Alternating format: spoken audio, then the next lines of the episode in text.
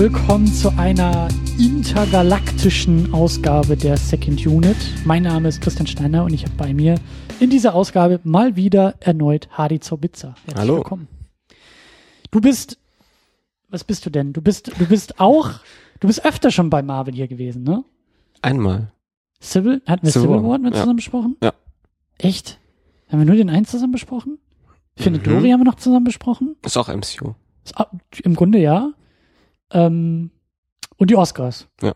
Das ist Ach, dann war ich ja noch gar nicht so oft hier. irg irgendwann auch MCU. Noch nicht, aber irg irg irgendwann auch. Ich meine, hey, da schließt sich der Kreis. Wir haben hier die lebenden Oscar-Statuen im Film gehabt. Bei Guardians of the Galaxy Volume 2. Ach so, ja.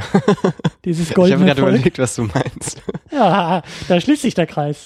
Da, so, jetzt haben wir es. Ähm, stimmt, so oft warst du aber wirklich noch nicht da. Das ähm, zu ausgewählten Gelegenheiten. Genau. Und wir müssen auch einen kleinen Disclaimer setzen. Wir kommen direkt aus dem Kino. Wir waren gerade eben in der Pressevorführung von Guardians of the Galaxy Volume 2. Und ist noch nicht so schlimm wie bei den Oscars, Nö. aber eine gewisse Müdigkeit macht sich schon breit. Wir Das- können ja sagen, es ist drei Uhr damit. damit das äh, nicht drei Uhr, aber das wäre schön.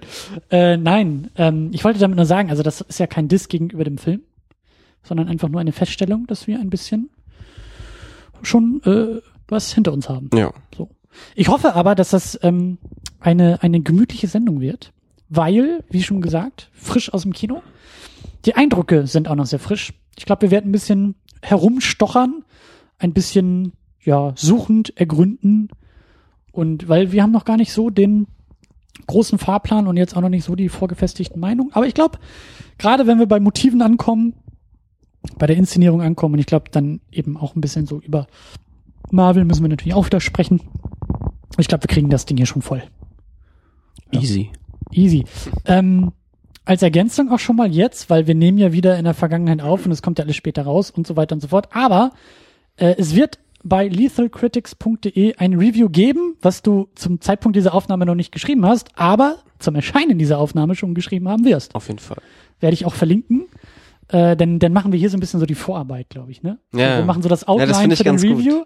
Dann siehst du, dann musst du dir das nachher nur noch mal anhören und dann tippst du einfach ab und dann weißt du schon, was da was Ich habe das nur ein bisschen Ergebnis Angst, dass ich in zwei Wochen den irgendwie nochmal gucke oder so und dann wieder nicht mag wie bei Civil War.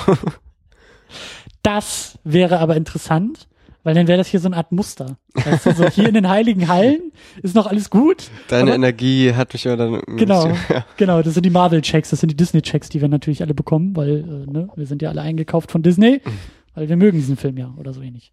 Nee, egal.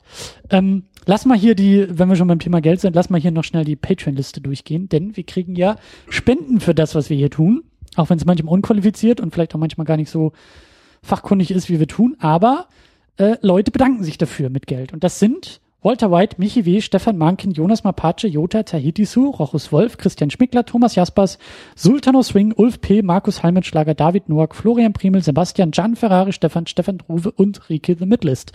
Puh. Es wird auch immer mehr. Aber das freut mich. Dankeschön.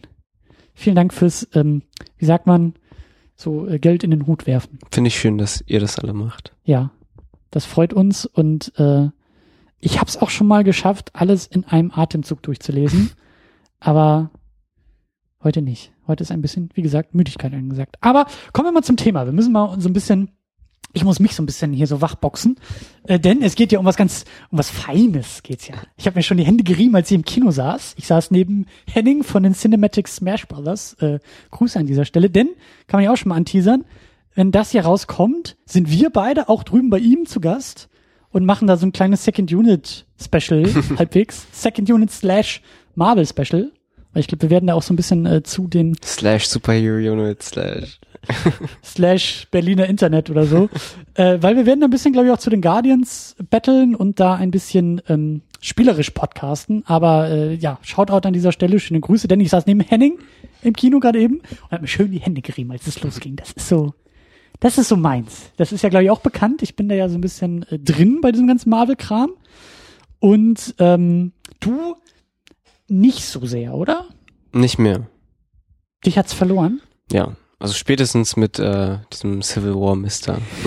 Da müssen wir eigentlich auch nochmal so, ein- so, ein- so eine Nachbesprechung zu machen. Das musst du mir auch nochmal erklären, was da Dann muss ich schiefgelaufen den ja ist. nochmal gucken.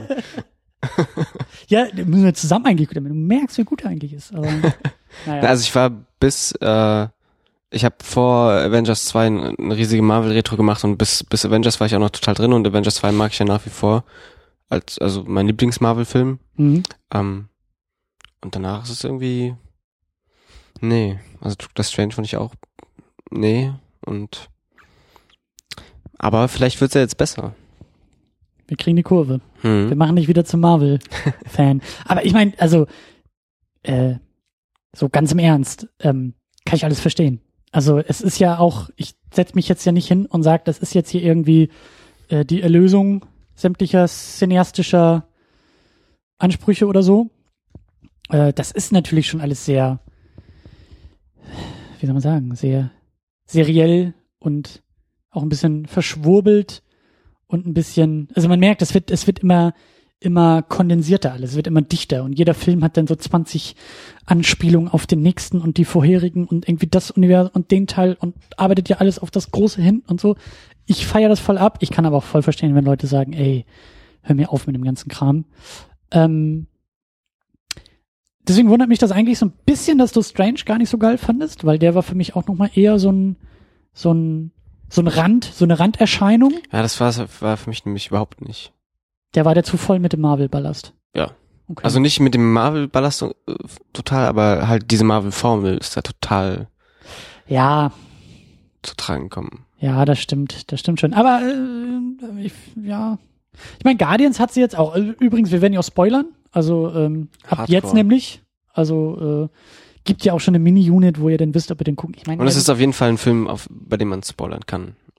bei dem man spoilern kann und bei dem auch ich bin nicht so der Freund von Spoilerwarnung, aber an dieser Stelle ist es echt ernst gemeint, weil da sind echt schöne Cameos drin, da sind da sind einfach so ein paar äh, also ich wusste nix von dem Film. Ich wusste ein, zwei Besetzungs äh, Spoiler in Anführungszeichen, das war's auch schon.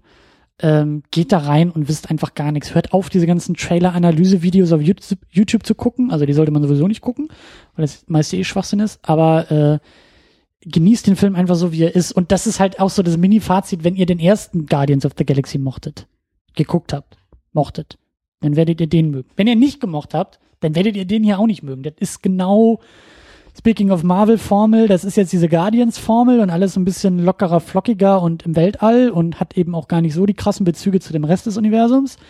Ähm, aber so, also, jeder weiß, glaube ich, was da auf ihn zukommt bei diesem Film. Ja, das stimmt schon. Also der ist jetzt ein bisschen überraschungsarm, was man positiv wie negativ sehen kann. Und wenn, dann eben so in diesen kleinen Momenten und Cameos und so. Deswegen ausmachen an dieser Stelle und gucken oder auch nicht gucken und dann weiterhören. Ach, alles gucken. Egal. Auch äh, Mel Gibson-Filme und sowas. Auch, ja. Auch schlechte Filme. Ich, ich glaube, das wolltest du nicht mit Mel Gibson sagen. Ich glaube, Mel Gibson hat andere Probleme, warum man ihn vielleicht nicht gucken sollte. Aber ähm, ja, guckt, guckt Filme und dann macht euch selber. Das, das stimmt sowieso. Aber wir wollten, wir haben ja schon so ein bisschen den Bogen geschlagen. Marvel-Formel, bevor wir jetzt, und da sind wir eigentlich schon auch beim Plot. Ähm, ja, ist das hier so eine Marvel-Formel? Was ist die Marvel-Formel? Naja, die Marvel-Formel ist irgendwie ein Arschloch mit einem eigentlichen Herz aus Gold gerät in eine Extremsituation. Gut, also meinst du den, den Bösewicht, der alles zerstören will und die Helden müssen das und haben zwischendurch Probleme und ja, also einerseits ist es nicht so die klassische Marvel-Formel, weil es jetzt nicht ganz so ähm, Iron Man, Doctor Strange Kopie ist, aber irgendwie schon. Also es geht darum, dass halt Galaxie und nicht die Welt auf dem Spiel steht und sie muss wieder gerettet werden und es explodiert wieder was und es kämpfen wieder irgendwelche gegen irgendwelche anderen. Also so. ich würde schon auf jeden Fall sagen, dass es Marvel-Formel ist. Ich glaube, es gibt gibt es einen Marvel-Film, der nicht Marvel-Formel ist. Ich glaube auch nicht. Ähm, aber er hat halt Elemente, die das Ganze bereichern. Also sich irgendwie um diesen um diesen Grundstamm herumbilden, die das alles ganz schön machen und die auch, finde ich, so noch nicht in anderen Marvel-Filmen angesprochen wurden. Also so so schön kitschig und pathetisch und Ja, stimmt, stimmt. Und es passiert auch ein bisschen mehr mit Figuren und Charakteren und ja. äh, ein paar gehen irgendwie oder, oder einer geht drauf und ja, doch, das stimmt schon. Das stimmt schon. Ähm, ja, worum geht's eigentlich? Also wir sind hier beim, bei, bei der Fortsetzung zu Guardians of the Galaxy. Der erste muss man auch, also Das ist mein Podcast, ich kann dir sagen, was ich will. Ähm, denn ich möchte eine kleine Lanze für Marvel brechen. Also eine Sache, die mir in dieser ganzen Marvel-Rhetorik und die jetzt an dieser Stelle gut passt, die mir manchmal so ein bisschen auf die Nerven geht, ist äh, meine Vermutung, dass viele Leute es im Nachhinein schon immer alles gewusst haben. Äh, also ich glaube ganz stark daran, dass ich glaube, der erste Guardians of the Galaxy 2012 oder so, kann mich auch noch grob dran erinnern. Bevor der rauskam, war das nämlich die Prophezeiung des ersten Marvel-Flops. Ja, das ist das gleiche oder ähnliches Prinzip wie Pixar. Die produzieren einfach, zumindest kommerziell, immer erfolgreiche Filme. Ja, so der kommerziell, der kommerzielle Flop, der fehlt bei, bei dem Marvel MCU eigentlich auch noch. Ähm, und den haben alle beim ersten Guardians vorhergesagt. Weil das ist ja alles Quatsch. Und wer guckt schon so einen Film mit so einem sprechenden Baum und so einem komischen Waschbären und keiner kennt diese Figuren, dieser Chris Pratt, was soll der in einem, in einem Film als Hauptdarsteller und so weiter und so fort. Das war schon so, dass ich mich daran erinnern kann, dass da so im Vorfeld gesagt wurde, ja. der ist, das ist jetzt aber der Erste, der irgendwie gegen die Wand fährt oder der halt nicht so erfolgreich sein wird oder sowas. Und das Ding hat ja schon ziemlich fett eingeschlagen. Und jetzt ist es halt wieder, also es ist wirklich nur meine Vermutung, aber es sieht so aus, als ob das Internet halt eben jetzt diesen Moment wieder komplett vergessen hat und jetzt natürlich klar ist, dass Guardians of the Galaxy schon immer ein Erfolg sein musste, weil es ist ja Marvel und ähm, dass dadurch auch ein bisschen die Leistung geschmälert wird. Äh, ähnlich jetzt, also vielleicht vergleichbar mit dieser ganzen Heath Ledger als Joker-Geschichte. Ja, da will im Nachhinein auch keiner mehr behauptet haben, dass sie am Anfang gesagt haben, nee, der geht ja gar nicht als Joker. Ähm, aber lange Rede, kurzer Sinn, so, ich finde diese ganze Guardians, James Gunn, diese Figuren, dieses ganze Muster, wenn man so will, was sich hier jetzt auch schon wieder rausarbeitet, durch, durch, die, durch die Lockerheit, durch die Figuren, durch die Witze, durch den Musikeinsatz, das ist halt immer noch eine Leistung. Ja, und ich, die Leistung kann man ja ganz klar absehen am, am neuen Tor-Trailer, der also der Film, der wahrscheinlich nicht so aussehen würde, wäre Guardians nicht da gewesen. Ja, und das ist jetzt auch so ein bisschen das Problem, dass jetzt die Kopien kommen und anscheinend auch intern aus dem Gut, ich denke halt, also ich würde das halt nicht als Kopie bezeichnen, weil ich denke, dass Tiger Waititi auch wenn Guardians nicht da gewesen wäre und er angeheuert geworden wäre, was er dann nicht wäre, genauso einen Film gemacht hätte. Aber jetzt suchen sie sich halt sich halt genau diese Leute, die, die dann Guardians Sachen machen würden. Ja, ja, ja, das stimmt schon. Ich, und ich habe auch große Hoffnung an den Film. So, das, das ist es nicht. Aber sagen, sagen wir vielleicht anders. Es perlt sich eben ein zweites Muster heraus in diesem in diesem Marvel-Ding, nämlich ähm, wenn du sozusagen nicht dieses klassische Superhelden-Motiv hast, weil Guardians war jetzt auch nicht so der klassische Superheldenfilm, sondern eher so ein Space-Adventure-Film, der irgendwie auch sowas mit Helden hat, das ist vielleicht so diese, diese zweite, dieses, dieses zweite Muster, was sich daraus bildet. Und das meine ich halt. Das ist jetzt eben sehr schnell und sehr leicht, ähm, da irgendwie wieder mit den Augen zu rollen und zu sagen, oh, jetzt sind sie irgendwie alle mit Popmusik angereichert. Und äh, ich meine, ein gewisser Film aus dem Hause DC hat es auch versucht. Ähm, weißt du, dass das halt, also das wird halt so schnell unfair, weil man dann denen, die es eigentlich mal vorgemacht haben, also die leiden auch mit drunter, wenn jetzt auf einmal jeder Film so aussieht. Ja, auf jeden Fall. So. Das ist so ein bisschen der Punkt, auf den ich hinaus wollte. Deswegen ist es eigentlich ist halt noch das, so. Die Geschichte vom zu viel des Guten. Ja, und, und ja, deswegen, deswegen bin ich halt immer auch noch so dem Marvel-Universum relativ zuversichtlich gegenüber eingestellt, weil ich mir denke, gut, die haben es ein bisschen begründet und äh, ich bin, ich bin gespannt, was da halt eben wirklich draus wird aus diesen ganzen Quererzählungen. Ich brauche jetzt kein Universal Monster Universum und ich brauche auch keinen irgendwie hier. Äh, ist es nicht sogar da die Nummer mit mit King Kong und Godzilla und ja. irgendwie? Äh, Aber ich glaube, ich brauche schon The Mummy. weil, du, weil, jede, weil du Tom Cruise brauchst. Direkt in die Wege. Cruise, Tom Cruise brauche ich nicht, aber ich brauche ihn schreiend im Flugzeug. ja, aber weißt du so, ist es, ähm, naja, eigentlich ist es auch zu komplex jetzt für diese Uhrzeit. Ähm, don't hate the, the, wie sagt man, the ones who invented it oder so ähnlich. Aber Guardians, wir wollten ja so ein bisschen jetzt den Plot zusammenfassen, Guardians. Wir sind nach dem ersten Guardians-Film wieder dabei. Der erste hat sie alle zusammengeworfen und hat sie zum ersten Mal die Galaxie retten lassen. Da haben sie ja noch den Infinity Stone in einem Dance-Off verteidigt. Guck mal, ich weiß schon gar nicht mehr gegen wen, aber. den anderen blauen mit dem Hammer. Stimmt. Jetzt hat's auch wirklich Klick gemacht, ja. Ich dachte, der andere blaue, der war doch der blaue, der hatte aber einen Pfeil. Aber ja, da war noch ein blauer mit dem Hammer. Siehst du, da kann man mal sehen, wie gut diese Marvel-Filme hängen bleiben. Wo man ja Ähm, vielleicht schon irgendwie den ersten Vorteil von Guardians 2 benennen könnte, nämlich, dass wir den Bösewicht benennen können aus dem neuen Film. Oder nicht? Ego. Hat auch gedauert, aber in der Tat, ja. Ähm, naja, auf jeden Fall, so ist, glaube ich, alles auch noch gar nicht so lange her. Also der Start des Filmes können wir ja sehen bei Baby Groot. Baby Groot ist ein bisschen größer geworden im Vergleich zum Ende des letzten Films.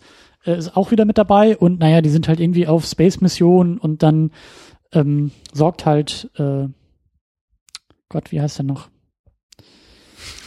Oh, ich, es ist, ich bin, es ist echt zu spät. Ähm, Rocket. Dankeschön.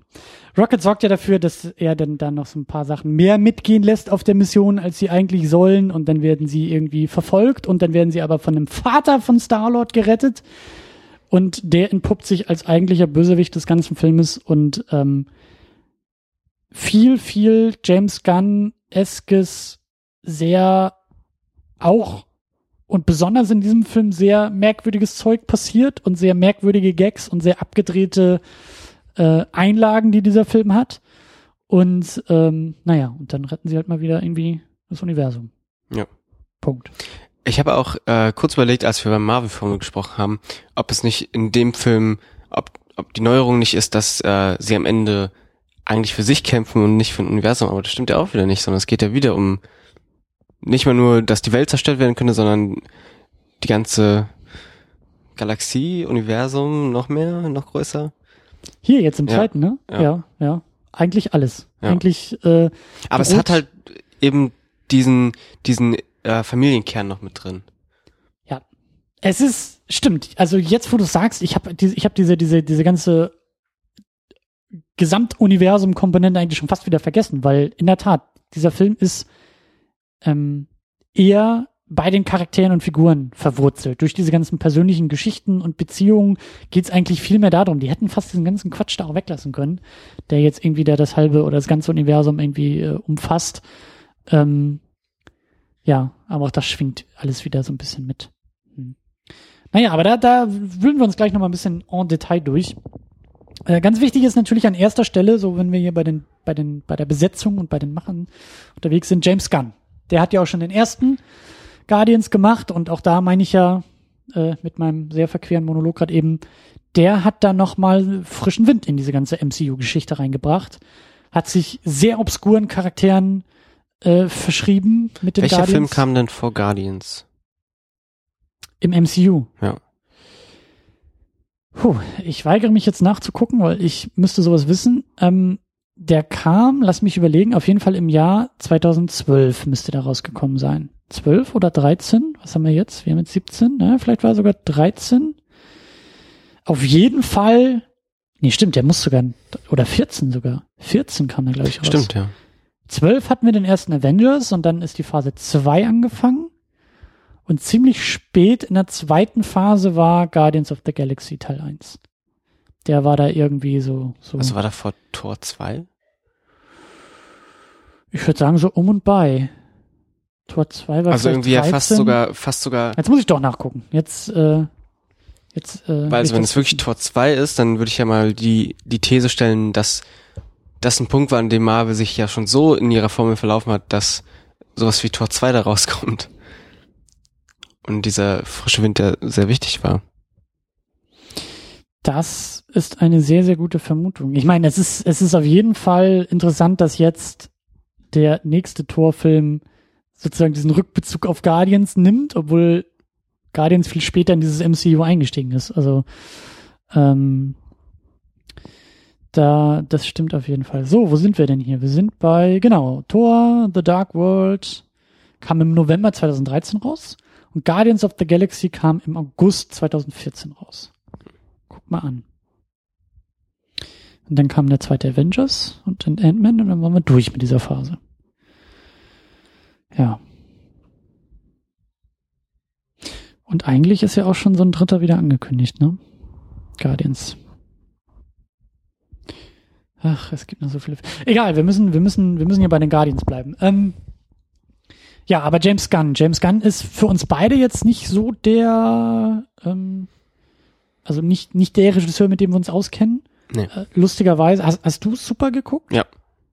Den kenne ich nämlich auch. Hatte ich schon wieder ganz vergessen, dass, dass der von ihm irgendwie ist. Ähm, Also er hat eigentlich schon immer Superheldenfilme gedreht. Ja, Immer schon etwas andere Superheldenfilme. Eben, und, und vor allen Dingen, also das wird ihm ja auch so nachgesagt. Wie gesagt, ich kann es halt nicht so, ich kann ja nicht selber mit dem Finger so drauf zeigen, aber ihm wird ja eben so diese, diese, diese, dieser schräge Humor und auch die Liebe zu schrägen Figuren ähm, und schrägen Beziehungen nachgesagt. Und das ist ja immer wieder das, was eben alle Leute so bei, beim, auch beim ersten Guardians schon so rausgearbeitet und gelobt haben, dass dieser Film eben so sehr seine Handschrift trägt. Mhm. Das, was ja auch dem MCU immer wieder vorgeworfen wird. So, wo sind die Regisseure mit Handschriften? Wo sind die Visionen? Wo sind die, wo sind die Stempel, die, die sie diesem riesen Konglomerat von Filmen irgendwie aufdrucken können? Und naja, mein Argument ist sowieso immer, man muss da eher im Detail drauf achten und im Detail drauf gucken. Und so ein Joss Whedon hat auch in dem ersten und zweiten Avengers durchaus irgendwie so seine, seine Steckenpferde irgendwie stark machen Die können. Farmhouse-Szene in, in zwei. Absolut. Und ähm, ja, aber es ist, also auch, auch da so im, im Großen und Ganzen ist dieser Kritikpunkt schon gerechtfertigt. Vielleicht fehlt im MCU mehr diese, diese, diese persönlichen Noten. Aber andererseits kommen sie auch immer mehr jetzt wieder rein. Aber auch Regisseure, die eine Handschrift haben, haben sie auch immer irgendwie spürbar gemacht, würde ich Ja. sagen. Also Scott Derrickson hat für mich halt nicht unbedingt eine Handschrift und Ja. äh, sowas. Aber ich meine, Joss Whedon hatte eine Handschrift, Shane Black hatte eine Handschrift und jetzt halt äh, James Gunn. ja, und eben äh, im nächsten Tor hoffentlich auch die Handschrift. Genau, ja. ja. ja, James Gunn, Buch und Regie hat er geführt und wie gesagt, ähm, der Film trägt seine Handschrift und ich bin auch echt, also ich bin, ich bin wie gesagt sehr unwissend rein in den Film und auch ohne Erwartung und habe mich da jetzt auch echt gar nicht so reingesteigert und und weil je weniger Hype, desto besser kann so ein Film auch sein. Ähm, ich war aber echt positiv überrascht, wie wie also a, dass er jetzt nicht irgendwie zurückstufen musste, also da hilft wahrscheinlich auch der Erfolg des ersten Films, aber ich hatte jetzt nicht den Eindruck, dass es irgendwo im Vorfeld dieses Filmes so, so, so, ein, so ein Meeting im Marvel Elfenbeinturm gab, der, bei dem es hieß so, übrigens James, erstmal vielen Dank für den Guardians of the Galaxy, aber das war schon ein bisschen viel, ne, Junge? Also so mach mal nächstes, nächstes Mal ein bisschen ruhiger, sondern im Gegenteil, dass da alle Türen aufgebrochen wurden und, und gesagt wurden, egal was du vorhast, dreh auf zwölf den Regler und mach weiter. Und das hat mir gut gefallen. Also, Das ist, also ich habe Guardians 1 jetzt länger nicht mehr gesehen, aber ich glaube, es ist noch mehr Humor. Also es wird ja wirklich jeder Ja. Gag, der irgendwie gemacht werden kann, gegen die Wand geschmissen und dann gucken wir, was kleben bleibt. Und Ja. es ist noch bunter. Ich glaube, das, äh, das Monster, gegen das sie am Anfang kämpfen, schießt ja sogar irgendwelche bunte Farben und äh, die sterbende Person am Ende wird ja auch in, in farbigen Feuerflammen da so Konfetti, verbrannt. Genau. Ja, ja, ja. Aber, aber auch, aber auch, ähm, also, also allein, also so, so, wie sagt man, so, so, so von der Seitenlinie kommen halt manchmal noch so, so richtig verschroben und verquere, äh, auch manchmal Plotmomente noch mit rein. Also das war so, das war so irgendwie, der erste Guardians hat im großen Finale mit diesem Dance-Off einfach echt so, so, so, der ist dadurch aufgefallen, ja. Ähm, vorher war es schon immer sehr humorvoll und charaktergetrieben und auch so ein bisschen verschroben, aber das Finale, das große Finale dieses Filmes auf so ein, auf so ein, auf so ein Dance-Off-Moment irgendwie hinzuarbeiten, das verlangt auch Mut und äh, hätte auch voll in die Hose gehen können. Ich habe den Eindruck, dass das halt so die Baseline in diesem Film ist. Also wenn sie da zwischendurch irgendwie ähm, äh, der der Yondu und und Rocket, glaube ich, irgendwie plotmäßig so völlig am äußeren Rand unterwegs sind und sie müssen wieder zurück zum Geschehen und dann fliegen sie aber noch irgendwie durch so 700 äh, äh, ähm, wie sagt man Space Tunnel Ja. Weißt du, und das war einfach auch so, so, so ein Plot-Moment, so ein Gag-Moment, der halt auch dann so ein bisschen mit visuellen Gags arbeitet, der halt überhaupt nicht notwendig war. Also gar nicht. Aber den, ich hatte echt den Eindruck, dass James Gunn vielleicht auch vorher ein bisschen was geraucht hat, als er es geschrieben hat und sich dachte so, oh komm, den nehmen wir auch noch mit. So, das, Das schmeißen wir halt- auch noch rein. Ja, das hat halt auf der einen Seite was davon, dass der Plot sehr arg konstruiert ist, weil man halt auch, um zum anderen, um, um zur anderen Seite davon zu kommen, dass man merkt, dass da weniger Interesse auch dran besteht und man sich deswegen sowas erlaubt, dass sie durch irgendwelche äh, Portale jumpen, um dann irgendwo hinzukommen, wo der Plot sie braucht, weil Das wird dann halt zur Seite geschoben und dann als Gag irgendwie benutzt. Ja, und, und, und das macht den Film auch so ein bisschen, so ein bisschen freier in der, in der, Ja. in der ganzen Art und Weise. Und, und ähm, ja, auch, auch durch die Cameos. Ich meine, ist ja jetzt auch kein großes Geheimnis und wir haben auch gesagt, wir spoilern und wir gehen ja auch den Cast durch, aber ähm, allein, dass Kurt Russell da jetzt als, als Ego, als, als Vater von Star-Lord etabliert wird, auftaucht.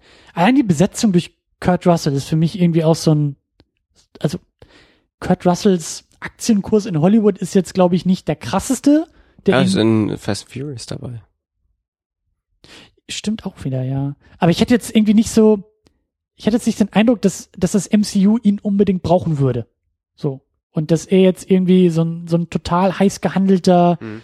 ähm, äh, Schauspieler ist, der jetzt irgendwie, weißt du, auf so einer Welle schwimmt, sondern, ja, du hast recht, Fast and the Furious und die Dinger sind auch sehr erfolgreich. Für mich fühlte sich das eher so an wie James Gunn, der Bock auf die 80er hat und sich sagt, den hole ich mir. Ich hole mal einen der größten Stars der 80er Klar. einfach mal dazu. Und ich meine, Sylvester Stallone hat auch seinen Cameo-Auftritt hier und ist jetzt auf einmal irgendwie auch Mitglied im MCU. Das ist für mich halt, also, sorry, wenn er jetzt irgendwie noch Bruce Willis reaktiviert und Schwarzenegger dazu holt, weißt du, dann haben wir einen besseren Expendables-Film, der nichts mit den Expendables zu tun hat. Weißt du, so, das, das, das war eher so mein Eindruck, dass da wirklich James Gunn gesagt hat, ich habe einfach Bock auf diese Leute. Ich will die in meinen Filmen drin haben. Und ähm, klar, dann wird wahrscheinlich irgendwie die große Disney-Kasse noch mitgeklingelt haben und das war vielleicht auch nicht so schlimm und so schlecht. Und äh, besonders schön natürlich auch, also ja, da kann man vielleicht auch mit den Augen rollen, aber ähm, ich bin in den 80ern geboren und eher so 90er Kind, aber äh, so die ganzen Verweise auf David Hasselhoff und Knight Rider und ähm, das waren dann so meine, meine Gags. Die waren für mich. Ja. Ich kenne David Hasselhoff aus äh, der Spongebob, der Film natürlich. Da habe ich ihn auch nochmal wieder gesehen. Aber ich, du bist zu jung dafür und das wird, glaube ich, für dich auch nie wieder funktionieren. Aber Knight Rider ist schon so er, er mit seinem, mit seinem, mit seiner offenen Brustbehaarung, der coolen Lederjacke, sprechenden Auto. Das hat schon was. Aber das, darum soll es nicht gehen. Es soll nicht um die Liebe zu David Hasselhoff gehen, sondern erstmal so James Gunn. Der, ja, wie gesagt, der, der glaube ich schon machen darf, machen will und machen kann in diesem Film. Ähm, ja. Dann natürlich die, die große wiederkehrende Hauptbesetzung, warum auch immer IMDb ihn nach ganz oben spült. Ich glaube mal, weil zum Zeitpunkt dieser Aufnahme hier mit dem neuen Fast and the Furious irgendwie seine Relevanz wieder gestiegen ist. Aber Vin Diesel natürlich, ganz wichtig, als Baby Groot. Der, Ja, auch vielleicht wegen der Rolle oder so. ja, es ist, es ist irgendwie, ich habe mich, ich habe das auch gerade hier irgendwie gesehen, es ist irgendwie der IMDb-Star. Ja, es ist auch mal ganz Quatsch. komisch sortiert bei MDB. Ja. Ich hasse ja auch diese Filme, die das dann irgendwie nach, nach Auftreten der Figuren machen und irgendwie nicht nach Wichtigkeit, aber egal. Ähm, Vin Diesel als, als Baby Groot. Ich meine, ja, es ist äh, auch eher witzig, dass ausgerechnet der so, so jemanden spricht.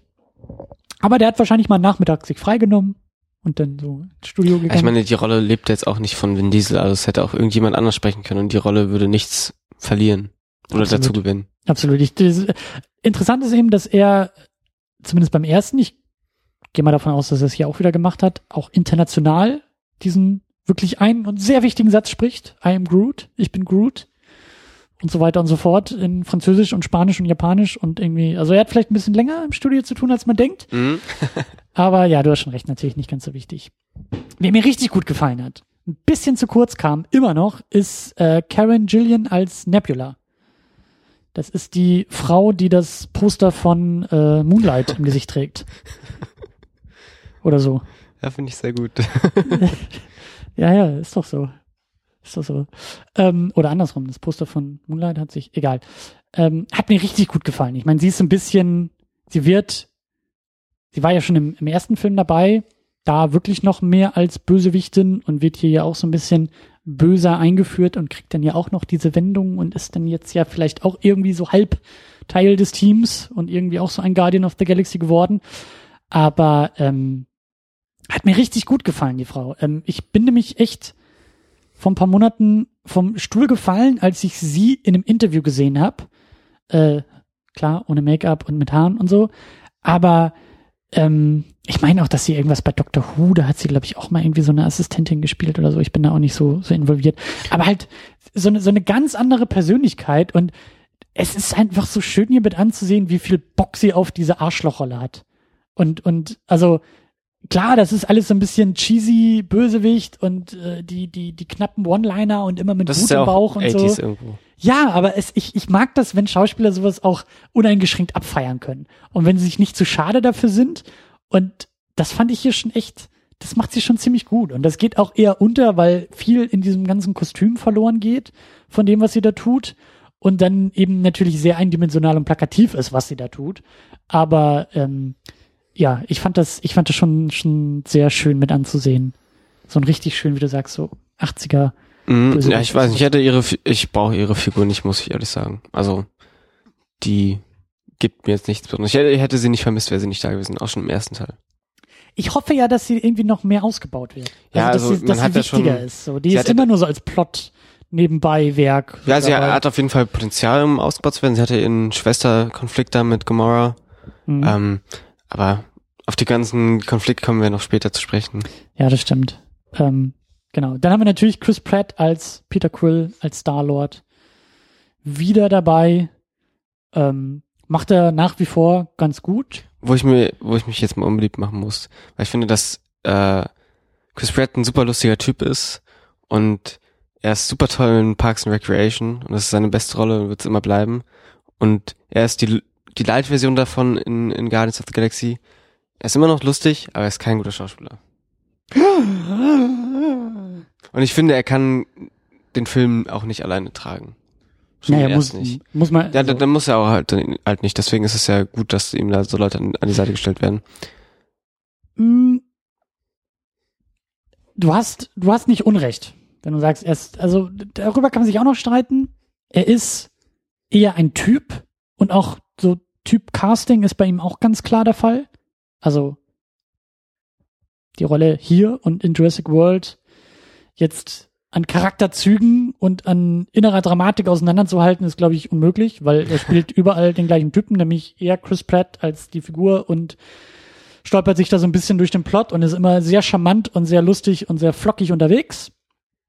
Aber ähm, ja, Ich glaube, warum er in Guardians so gut reinpasst und da so gut aufhält und James Gunn ihn wahrscheinlich sehr gerne haben wollte, ist halt, das merkt man, weißt du, jedes Mal, wenn er irgendwo rumfliegt oder so, er spielt es dann nicht, sondern er macht dann irgend, irgendwas Lustiges immer dabei und guckt irgendwie doof oder sowas. Auch in, wenn er nur irgendwie von Kurt Russell durch die Luft geschleudert wird und du kriegst irgendwie einen kurzen Close-Up von ihm und er guckt wieder blöd in die Kamera. Ja. Das ist halt das, was Chris Pratt dann so ausmacht. ja, Chris Pratt braucht eigentlich auch noch mal wirklich so ein so ein so ein so ein Durchbruch. Also er muss sich eigentlich noch mal außerhalb dieser Rollen, die er immer spielt, beweisen. Genau. Das stimmt schon, auf jeden Fall. Äh, Zoe Saldana ist als Gamora wieder dabei und ich glaube, sie hat ja auch den Fluch, dass sie irgendwie immer in irgendwelchen komischen Kostümen durch die Gegend rennen muss oder irgendwelche Farbe über ihr, über sich ergehen lassen muss. Sie spielt ja bei Avatar, hat sie ja auch irgendwie da die Ah, zumindest digital, in digitalblau äh, eingehüllte, äh, was sind das, Navi, glaube ich, Ja. dieses äh, blaue Alien gespielt und äh, gut, Star Trek, da darf sie noch mal sie selbst sein, aber ja. Macht sie sonst noch irgendwas? Actionfilme hat, hat sie gemacht. ich kann auch nicht so in, viel in sonst mit knapper ihr. Kleidung und sowas. Aber hier halt wieder in, in ihrem, in ihrem CGI-Grün. Aber sie finde ich echt, echt grün. cool, irgendwie. Ja, ja, ja. Also das ist halt, Dann gucke ich, da habe ich lieber mehr von der Nebula irgendwie. Ja, muss ich, muss ich sagen. ich weiß nicht, sie hat ja auch dieses eine selbstreflexive Gespräch mit Chris Pratt über ihre Beziehung da, wo er dann irgendwelche wahrscheinlich 80s-Shows auskramt und das Ja, ja, irgendwie damit stimmt. ein, ein Parallele zieht. Und äh, also ich, ich mag dieses Hin und Her bei denen, das ist, macht es irgendwie immer frisch. Ja, stimmt schon. Es ist halt ganz simpel und weißt du, das ist irgendwie, Und grundsätzlich finde ich das auch sehr, sehr gut, wie sie hier auch Ärsche tritt. Ja. Also das, das, das äh, gefällt mir auch sehr gut. Ähm, Ich meine, ihre Beziehung zu Peter Quill ist halt irgendwie wahrscheinlich Drehbuch äh, schreiben Seite eins, aber es funktioniert. ja, das, äh, das hat er doch auch irgendwie. Stimmt, da hatte er doch da seine komischen 80er-Serien, Mhm. das hin und her und am Ende kriegen sie sich aber dann doch nicht und äh, Genau. erst in der nächsten Staffel und so. Ja, das war auch so ein Augenzwinkern, glaube ich, Richtung MCU. Ich fand auch den Satz sehr schön mit Baby Groot. He's too adorable to kill, als er da irgendwie festgehalten wird von den. Halt Von auch den wieder so ein, so ein, weißt du, wenn du dir jetzt irgendwie sagst, so, ja, warum äh, setzen, warum sperren sie denn nicht ein? Ist doch klar, dass er die dann da rausholt und sowas. Das ist halt irgendwie, wo ich dann auch spüre, James Gunn, der scheißt da ein bisschen da drauf und nimmt es dann auch wieder mit dem Augenzwinkern, dass er sowas dann einfach durchgehen lässt, damit der Plot vorangeht und der Gags weitermachen kann. Ja. Weil um was anderes geht's ihm jetzt nicht wirklich. Ganz genau. Und das finde ich auch sehr angenehm, sowas zu sehen. Dass halt man sich nicht irgendwie fest festhagelt da irgendwie an, wir müssen da dieses Logikloch füllen und sowas. Das ist ja immer sowieso das Langweiligste, über irgendwelche Logiklöcher zu reden und dann lieber ganz drauf scheißen und das beiseite schieben und einfach weitermachen.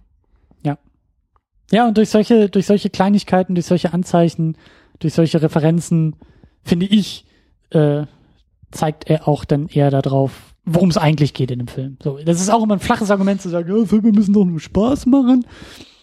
Das heißt nicht, dass sie dadurch irgendwie dumm und scheiße sein müssen, aber äh, ich glaube, dass das wirklich so sein Hauptantrieb hier in diesem, in diesem Film auch wieder ist. Ähm, dann haben wir noch, wie gesagt, Sylvester Stallone haben wir auch dabei, Kurt Russell als Ego haben wir dabei. Wir haben zum ersten Mal ähm, die Frau Clementif als Mantis, Pom Clementif als Mantis dabei. Ähm, War die nicht auch schon in Guardians 1?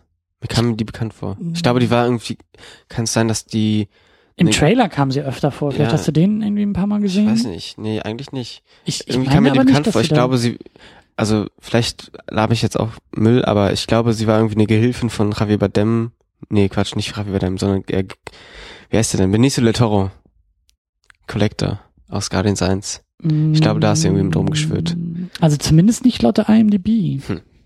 Da Laber ist sie zumindest vielleicht nicht. auch Müll.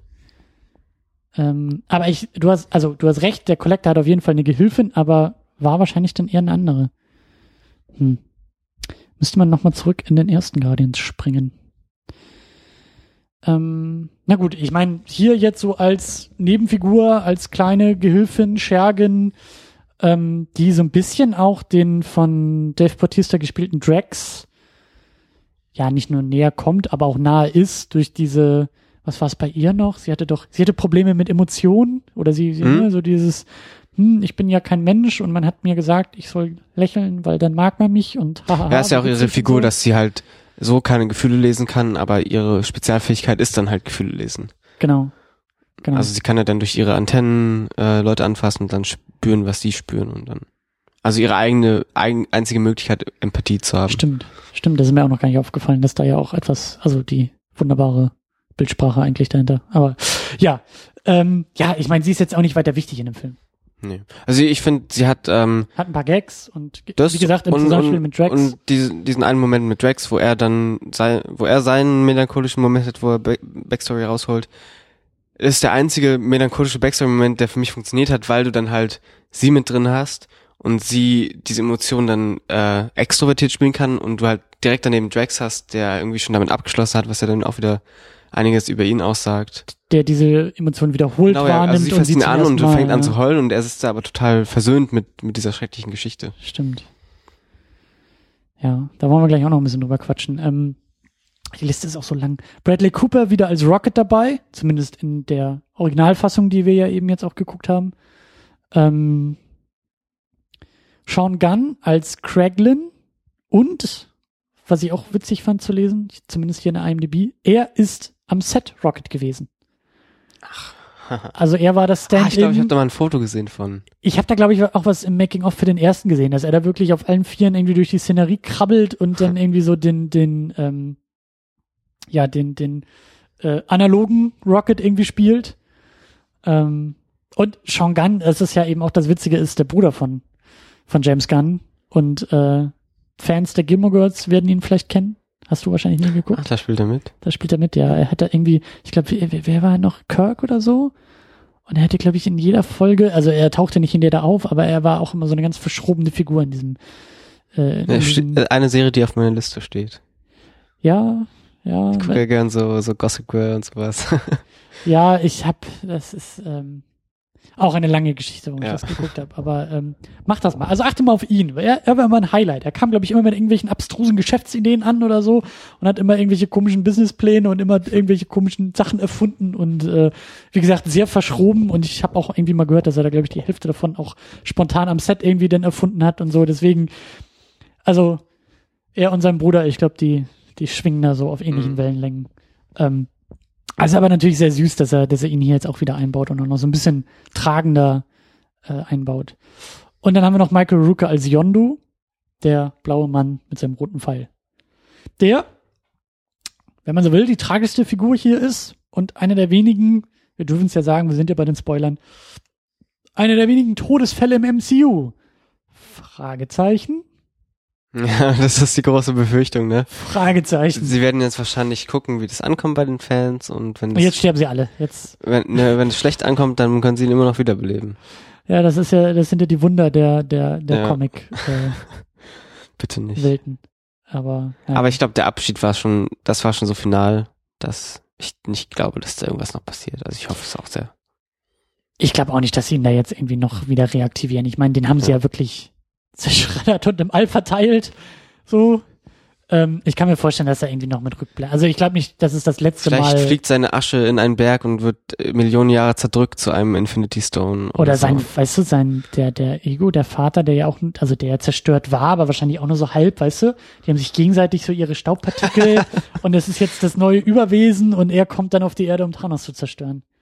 Kurt Russell meets wie hieß er noch? Ja, Äh, Thanos, Michael setzt, Rooker. Thanos setzt die beiden wieder zusammen, und, aber das sind dann nicht mehr die gleichen, aber die Schauspieler dürfen dann wieder da sein. Ja, per CGI, so zur einen Hälfte ist es Kurt Russell und zur anderen Hälfte er. Naja. Aber schon eine fette Liste. Also wir haben jetzt noch nicht mal alle irgendwie durchgegangen und ich glaube auch den einen oder anderen Cameo, zumindest laut IMDb Cameo, aber selber haben wir ihn irgendwie gar nicht gesehen. Michael Rosenbaum soll irgendwie mitspielen, der hat bei Smallville auch schon mitgespielt, den Lex Luthor, lustigerweise. Äh, keine Ahnung, wo der rumlief. Ich meine, gut, Stan Lee, den übersieht man ja auch nie in diesem Film. Ähm, ja, Jeff Goldblum. der war in den Credits dabei, ja. Ja. Da ist jetzt ja auch Das ist so der- Frage. Der beste Moment des Films. Naja, naja. äh, schon. Ich habe ja den Moment gefeiert, wo sie den Zoom ausgepackt haben. ja, gut, das war auch schön. Also, naja.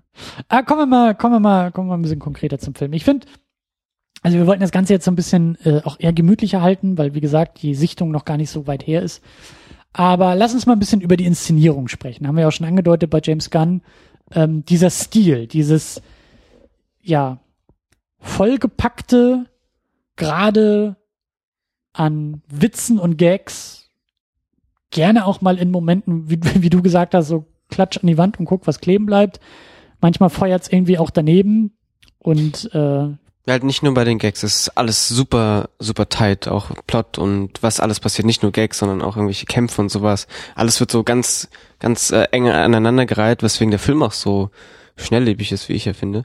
mhm. Ähm, und ja, das ist, der ganze Film ist so ein, ein großes Hit und Miss und zum Mhm. Glück ist es mehr Hit als Miss. Mhm. Ähm, Ich würde nicht sagen, ähm, also so das, das krasseste ist Deadpool, was das angeht. Also auch vom, vom Humor her, der ist dann noch ein bisschen flacher, noch ein bisschen derber, aber der schmeißt halt wirklich viel an die Wand. Also der schmeißt so viel an die Wand und so häufig und so, also in so einem hohen Tempo. und nichts bleibt kleben. Naja, für mich blieb einiges kleben, aber halt auch nicht alles. Und dadurch, dass es halt, also da war einfach so, das war Statistik. Ja, in dem Mhm. Moment, wo du halt so viel an die Wand wirfst, ist die Wahrscheinlichkeit hoch, dass für irgendjemand im Publikum irgendwas kleben bleibt. Das ist halt dann irgendwie vorhanden. Hier ist es alles ein bisschen, wie du sagst, tighter, ist auch ein bisschen, ein bisschen reduzierter, auch ein bisschen fokussierter von den Gags. Ja, es sind viele Callbacks irgendwie auf die 80er, äh, oft natürlich durch Star-Lord, der irgendwelche Referenzen zieht und irgendwelche Erläuterungen aus seiner Perspektive eben über Knight Rider und David Hasselhoff und äh, Mary Poppins und so Popkultur Family Guy mäßig wird hier en masse irgendwie referenziert. Ähm, aber also ich, ja, wie gesagt, es ist halt, also es funktioniert eher, als dass es nicht funktioniert, würde ich sagen. Aber eben auch manchmal, ähm, also da reiht es sich vielleicht wieder ganz gut in diese ganze Marvel-Geschichte ein, weil die, weil die oft, ähm, ich will nicht sagen daran krankt, aber dass auch bei so Sachen wie Iron Man manchmal zu viel ist und auch von der Figur her zu viel ist und dann eben Schwierigkeiten aufbringt, wenn du so ernsthafte Themen, da, Themen damit versuchst zu verbinden. Also dass so in einer Szene irgendwie was Dramatisches aufgebaut wird und dann kommt der Gag zur falschen Zeit im falschen Moment und ruiniert manchmal eher den süßen Moment dieser irgendwie sich näher kommenden Figuren oder wie du sagst, so einen melancholischen Moment, der irgendwie ein bisschen Vorgeschichte erzählen soll oder eben das große dramatische Finale, was dann irgendwie durch den einen oder anderen Gag vielleicht so ein bisschen ausgehüllt wird. Das war für mich aber gar, gar kein Problem, weil ich finde, dafür ist das dann alles zu schnell, als dass du irgendwie, dass irgendwas zerstört werden könnte, weil das so, das so alles schnell so nacheinander passiert, dass du immer im Moment bist und nicht mehr irgendwie dann, weißt du, dass du nicht mehr in dieser Melancholie von der Szene davor drin bist, sondern es ist schon, du bist schon wieder weiter. Mhm. Und deswegen kann man das so gut aneinander rein. Ja, und mir ging es auch so, dass ich, dass ich diese, diese, äh, also dass ich den Gag auch schon erwartet habe. Dass ich wusste, ah, die Musik schwillt ein bisschen an und die Tränen kullern so langsam über die Gesichter und oh, das ist gerade ein ganz schöner Moment. Da muss doch jetzt gleich, ah, da ist der Gag, okay, alles klar, Mhm. wir sind wieder raus aus dem Ding.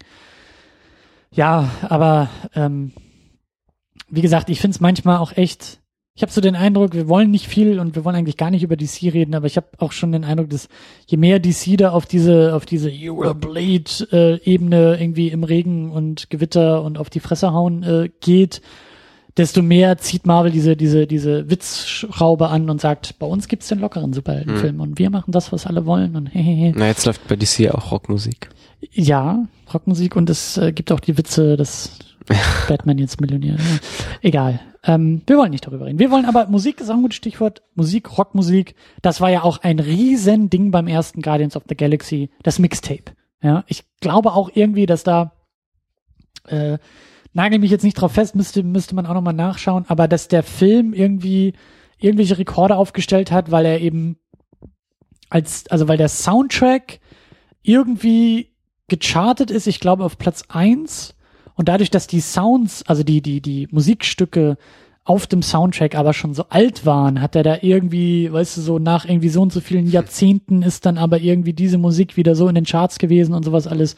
Natürlich auch durch die ganzen Download-Plattformen und, und äh, Spotify-Streams und so. Aber der hat halt einfach diese Musik aus dieser Zeit gerissen und so massiv in die Gegenwart geworfen, ähm, wie es halt nur wenige Filme mit ihrer Arbeit über Soundtrack halt tun konnten. Und der Punkt, auf den ich hinaus will, ist, schafft das jetzt der Film? Der zweite Film ist Guardians of the Galaxy, wie sie auch heißt, Volume 2, so wie das Mixtape, was er da äh, am Ende des ersten Films bekommen hat. Ist das, ist, ist der genauso catchy? Ist das genauso zu Der Soundtrack mitwirken? oder der Film? Der Soundtrack. Hattest du den Eindruck, dass der Soundtrack ähnlich, ähm, ganz platt gesagt, äh, hast du hier das Bedürfnis, nach dem zweiten Film sofort in den Plattenladen, den es nicht mehr gibt, aber in iTunes zu rennen und dir dieses Ding runterzuladen und hast du da so diese, diesen Ohrwurm-Charakter, hast du das Gefühl, dass die Musik so viel trägt wie noch im ersten Film oder ist das jetzt eher nebenbei und erwartbar gewesen? Äh, ja und nein. Also sie sind auf jeden Fall, sind, ich glaube, es ist kein wirklich, doch Father and Son, das schon.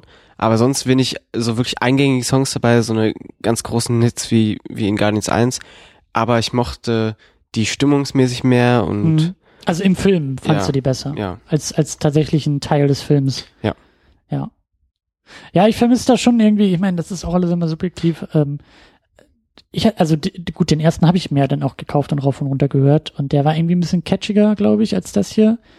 Ähm, ist vielleicht auch gar nicht so schlimm. Ist vielleicht auch. Ja, ich finde, also der erste ist halt mehr dann Partymusik und der ist jetzt mehr stimmungsvoll. Und auch da sind ein paar melanchol, also ein paar melancholisch ist so ein starkes Wort, aber so melancholischere Tracks Auch drauf. ein bisschen ruhiger, ja. ja. Genau. Gerade für die ruhigeren Momente wird dann gerne der Soundtrack ausgepackt, während das, während das im, im, im ersten, ja, im ersten waren es auch echt eher, also wenn ich, wenn ich so drüber nachdenke, es sind, da waren es echt die skurrilen Momente, die auch über den Soundtrack dann irgendwie Mhm. liefen. Gerade der, zum Beispiel die, die erste Öffnungsszene, Star-Lord, den wir ja noch gar nicht kennen, landet da irgendwie auf dem Planeten und äh, läuft da irgendwie durch die Gegend und das erste, was er macht, ist sein Walkman aufsetzen, das Tape einlegen und durch die. Ganz genau. Und halt durch die Gegend zu tanzen und damit ja gleich schon irgendwie zu zeigen, so, hey, das ist ja nicht dein typischer Marvel-Film, das ist nicht dein typischer Science-Fiction-Film. Wir nehmen das Ganze mal so ein bisschen lockerer. So. Und dieses, das, das brauchtest du hier weniger. Deswegen brauchst du vielleicht auch weniger. Das ist auch schön, weil es halt, weil wenn sie jetzt wieder irgendwelche catchigen Songs drin hätten oder so, das wäre wieder, wir machen jetzt nochmal das gleiche, jetzt Ja, ist ja. Volume 2 und da sind wieder ganz viele geile Songs drauf und Ja. die wurden diesmal anders benutzt. Und ich meine, da, in der 1 ist es Hooked on a Feeling oder Pina Colada und jetzt ist es Father and Son. Ja. Also Ja. das beschreibt ja auch diesen Wandel ganz gut. Stimmt. Und das ist ja auch das zweite Mixtape, was seine Mama ihm gemacht hat, als er, als sie im Sterbebett, glaube ich, lag. Das war doch, Hm. ne? Das war doch das Geschenk, was sie ihm gegeben hat. Ja, da habe ich noch gar nicht so drüber nachgedacht. Aber Das es hat auch eine interessante Sinn. Ebene. Ja. ja, ja, das sind ja jetzt ja keine poppigen Songs, die man irgendwie zum Feiern benutzt. Das ist ja eher ein bisschen trauriger Kontext. Da Ja. hat Mama ja vielleicht schon dran gedacht. Das heißt, Father and Son, die Szene wirkt eigentlich noch mal, hat noch eine Ebene mehr drin. So, siehst du? Interessant. Siehst du? Und du wolltest den Film bei der Zweitsichtung scheiße finden. Mal ab, du. Nein. Ähm, eine Sache, die mir hier aufgefallen ist, äh, nennt mich spießig. Ähm, vielleicht werde ich auch alt. Ich fand den manchmal schon echt ein bisschen gewalttätig, den Film. Also, Ja. oder anders Halt gesagt. Marvel gewalttätig, äh, Löcher in Körpern ohne Blut. Ja, natürlich. Ähm, der Film ist sehr blutarm, aber ich glaube, was ich so, so, ähm, was mir so aufgefallen ist dabei, ist die Tatsache, dass er in manchen Momenten wirklich wie so ein Kinderfilm funktionieren kann. Also, du hast Baby Groot, der sehr niedlich durch die Szenerie wandert und stolpert und auch so seine Highlights hat und so seine Momente hat. Auch die Interaktionen mit ihm manchmal sehr süß sind natürlich. Ähm, auch dieses ganze, das Team und es geht um sowas wie Familie und, und du hast den, du hast den, du hast den Rocket, du hast, du hast, du hast, den Waschbären irgendwie dazwischen. Und ja, so, da gibt's dann auch so ein bisschen Action und es wird ausgeteilt. Alles so ein bisschen locker leichter. Dann hast du wieder so Momente, klar, es geht darum, dass die auch alle Dreck am Stecken haben und da diese ganze Space-Piratenbande ähm, unterwegs ist und die sich da irgendwie gegenseitig einsperren und auf einmal aber irgendwie Teile der Crew irgendwie ins Weltall pusten und die dann Das auch sehr gut, ja. sehr deutlich irgendwie da im Weltall irgendwie degenerieren und so. Also dieser, dieser tonale Wechsel fand ich, war manchmal ein bisschen, ein bisschen zu krass. Also diese, diese Spitzen in beide Richtungen. Was natürlich oder wahrscheinlich wieder so James Gunn ist, der das eben gerne mag, Hm. dass das auch mal so ein bisschen, Also ich fand die Übergänge auch äh, teilweise ein bisschen holprig, aber ich mag das, äh, dass er halt beide Ebenen da drin hat. und das, ja, ich, ich weiß nicht, irgend, irgendwas macht das mit mir. Also ich habe da prinzipiell nichts gegen, ähm, aber ich weiß nicht, ob mir das nicht mittlerweile alles ein bisschen zu viel wird und auch immer diese diese Darstellung von von Selbstjustiz und und hier der der ähm, der wie hieß er Yondu, der dann da irgendwie aus dem Gefängnis entlassen wird und erstmal komplett das gesamte Schiff mit seinem fliegenden Pfeil irgendwie aufspießt und was dann auch eher so ein bisschen locker flockig lustig gemeint ist, aber in so einer Montage, wo ich wo ich mir auch denke, boah, der rennt jetzt eigentlich wie so ein Terminator hier durch und killt einfach mal alles, was hier durch die Gegend rennt. Und das halt auch immer mit so einem, mit so einem, mit so einer locker leichten oder mit so einer zielstrebigen Attitüde. Ähm, also so, muss das alles irgendwie so sein? Das Also, ist Also erstens würde ich sagen, es hat ja diesen fiktionalen Comic-Kontext. klar. Ich meine, das ist eine Klischee-Antwort irgendwie und ein Klischee-Argument dagegen, aber ich finde, es stimmt. Zweitens hast du genau durch diese düsteren Szenen dann irgendwie äh, eine Reflexion davon.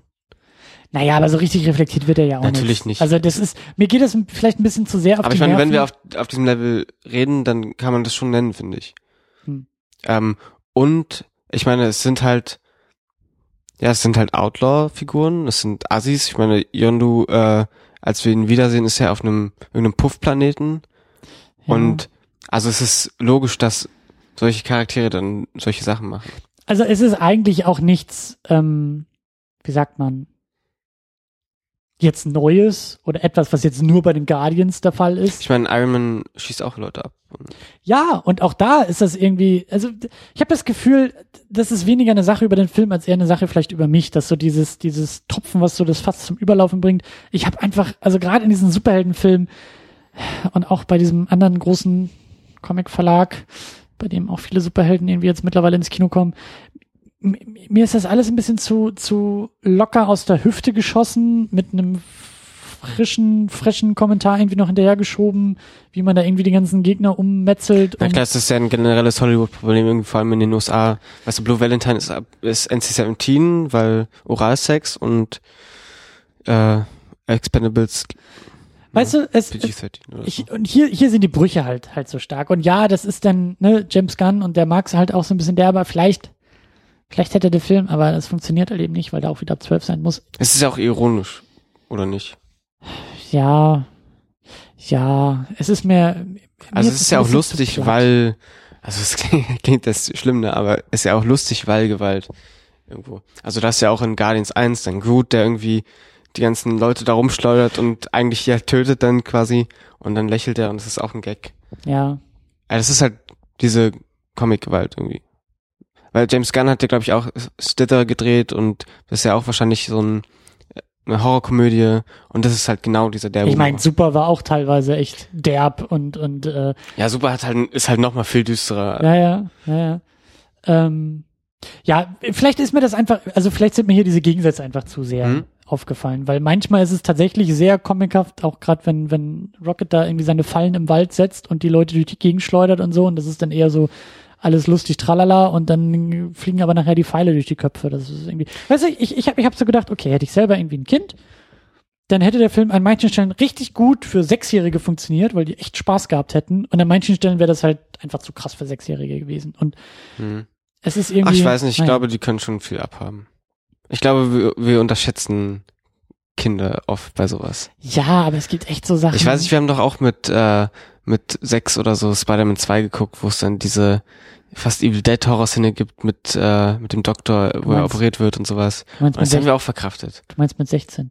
Ich glaube, ich war schon 16. als Oh, die- okay. das Ja, oder, weiß nicht. Ich meine, so viele gucken Tanz der Teufel im, in der Grundschule und The Ring und sowas und das verkraften die. Und dann, weiß ich, Ja, da, äh, heißt ja nicht, dass die Kinder jetzt alle morgen anfangen, mit Ja. Pfeilen aufeinander zu schießen. Das ist einfach nur, mir ist aufgefallen, dass sich für mich dieses Motiv des ähm, gewaltanwendenden Helden immer mehr abnutzt. Und auch diese Art von gewaltanwendenden Helden immer. Okay, also du findest es abnutzt. weniger problematisch als einfach, dass es langweilig wird. Ja, Ja. und irgendwie, ja, wie gesagt, und, und, und ja, langweilig. Irgendwie, das trifft es, glaube ich, am besten. Ich würde diesen Film jetzt in keinster Weise zensieren wollen oder sowas. Das, äh, da, da, darum geht's nicht. Es ist einfach nur so, ich habe das Gefühl, dass, dass das überall und irgendwie, das ist auch der Nachteil von diesen, ähm, ja, von den, von den Marvel-Filmen, von den, von den äh, sehr mainstreamigen Action Popcorn-Blockbuster-Filmen, die halt ähm, so eine niedrige Altersfreigabe haben, dass sie eben dann auch in der Gewalt nicht durchziehen können. Weißt du, dann gib mir lieber echt so einen John Wick, der den Leuten direkt aus 10 Zentimeter Entfernung dreimal in den Kopf schießt. Das ist, weißt du, das fühlt sich aber wuchtiger dann an, als eben so das locker flockige, hahaha, wir schießen hier mit ein paar Bomben und im Endeffekt ist es ähnlich grausam, Ja, ist aber die Frage, was schlimmer ist, ne? Irgendwie, weil John Wick hat dann ja nochmal diese Fetischisierung davon dabei. Ja, aber das ist irgendwie, das ist für mich direkter, das ist für mich ehrlicher, weil hier ist es teilweise auch ein Fetisch. Also Ja, auf jeden Fall. wie wie wie wie äh, wie Ja. die Guardians irgendwie auch. Äh, ich meine, gut, dann wird dann auch manchmal gesagt, oh, in den Raumschiffen sitzt keiner drin, aber wir schleudern hier trotzdem mit Lasern so durch die Gegend, dass Ja. 300 Raumschiffe auf einmal irgendwie explodieren. Das ist irgendwie, ja, naja, Das ist halt ein, ein, ein sehr großes Thema. ja, äh, ich wollte das auch gar nicht so groß aufmachen. Nee, nee, aber es ist ja interessant. Aber ähm, ich vermute da einfach etwas in mir. Das ist wirklich so aus meiner Perspektive. Ich äh, vielleicht gucke ich mittlerweile zu Ja. viel von dem Quatsch. Na, aber wir können das ja in den nächsten Marvel-Podcasts alles weiter ergründen, wie sich das entwickelt. Du, wenn hier Infinity War nachher ab äh, 25 ist, weil da irgendwie alle Köpfe fünfmal rollen und das, das muss ja, das muss ja. Also, Also vielleicht ist ja dann Thor säbelt äh, Thanos den Kopf ab und läuft dann damit durch die Straßen und das ist aber wird alles so heroisch inszeniert und dann und ohne dann, Blut, weil es ist ja nur ein, ein Hologramm Ja. äh, Thanos gewesen. Es ist so, Und- so fast schon äh, Transformers-Niveau, ne? ja, hör mir auf mit Transformers, ey. Wo, was wird da, dem einen wird doch irgendwie die Speiche rausgerissen, so, also dem Roboter natürlich, aber es ist Ja, halt, und er blutet ja auch nur Öl. Das ist ja alles nicht so schlimm. Naja. Äh, du hast schon gesagt, du fandest den Film eher kurzweilig. Er war dir also nicht zu lang. Nee. Also ich habe ja vorher noch kurz vor dem Kinobesuch gelesen, zwei Stunden 20 Minuten, dachte, so, oh Gott. Äh, aber es ging sehr schnell vorbei. Vielleicht hätte ich auch recherchieren müssen. Ich habe einen Zwei-Stunden-Film erwartet und hatte das Ja, ist Gefühl, der war das- eine halbe Stunde zu Das lang. ist halt immer das deswegen- Ding, wenn du 90 Minuten Filme guckst und erwartest einen kurzen Film, dann geht der meistens trotzdem zu lange. Naja, aber also der war der auch nicht zu aufgeblasen, der war der auch nicht äh, äh, zu zu vollgestopft oder so. Also ich hatte schon den Eindruck, dass Doch. er irgendwie so zwei, dreimal versucht hat aufzuhören, aber dann kam doch noch irgendwie was hinterher. Ich finde ihn auf jeden Fall zu voll. Ähm, aber nicht, dass es jetzt irgendwie mich in dem Sinne genervt hätte, dass ich den dann zu lang fand, weil es ging, das war alles so, ja, so eng getaktet, dass, dass es mich gestört hat, was passiert ist teilweise, aber nicht so, dass ich dann gehen wollte und wollte, dass er unbedingt aufhört. Weil dann kam, weißt du, dann ist eine Szene, die mich stört und die geht dann aber nur fünf Sekunden, weil danach, die nächsten fünf Sekunden ist wieder was, das ich toll finde und danach ist wieder irgendwas Neues. Hm. Und die, ähm, äh, diese ganzen, diese ganzen Post-Credit-Scenes haben dich dann auch nicht irgendwie, die waren ja auch nicht zu viel? Äh, ich fand Du hast mitgezählt, oder? Ja, also fünf habe ich. Also, also eigentlich vier und die erste, also es kommt ja erst äh, The Guardians Will Return, dann kommt eine Szene und dann kommen erst Credits. Also ich weiß nicht, ob man das dann schon als Post-Credit-Szene bezeichnen kann. Hm. Also es sind vier bis fünf. Ähm, ich fand's halt irgendwann lustig, weil es immer weiterging. Auch da hatte ich irgendwie den Eindruck, das ist so James Gunn. Das ist irgendwie so dieses alles noch so ein Stück mehr aufdrehen. Ja, es ist halt fast schon satirisch. äh, Ja, genau. Weil, guck mal, jetzt noch eine Post-Credit-Szene und noch einer und ihr müsst bis zum Ende drin bleiben, weil jetzt kommt noch was und morgen kommt auch noch was. Bleibt lieber sitzen. Ja, ja, ja. Ja. Ja, das war schon ein bisschen absurd, dass es irgendwie immer noch, immer noch einen gab und immer noch einen gab und immer noch einen gab. Ja. Fast so oft. Nee, wie leite ich das jetzt am besten an? Aber Na, jetzt versuchst du die Überleitung, oder? ja, ähm, so wie dich vielleicht die Absurdität dieser vielen Post-Credit-Szenen gestört haben, hat mich gestört, wie oft irgendwelche Backstories eingeworfen werden von irgendwelchen Charakteren. Geschmeidig übergeleitet. Für die Uhrzeit und für den, für das, was wir schon hinter uns haben. Sehr geschmeidig.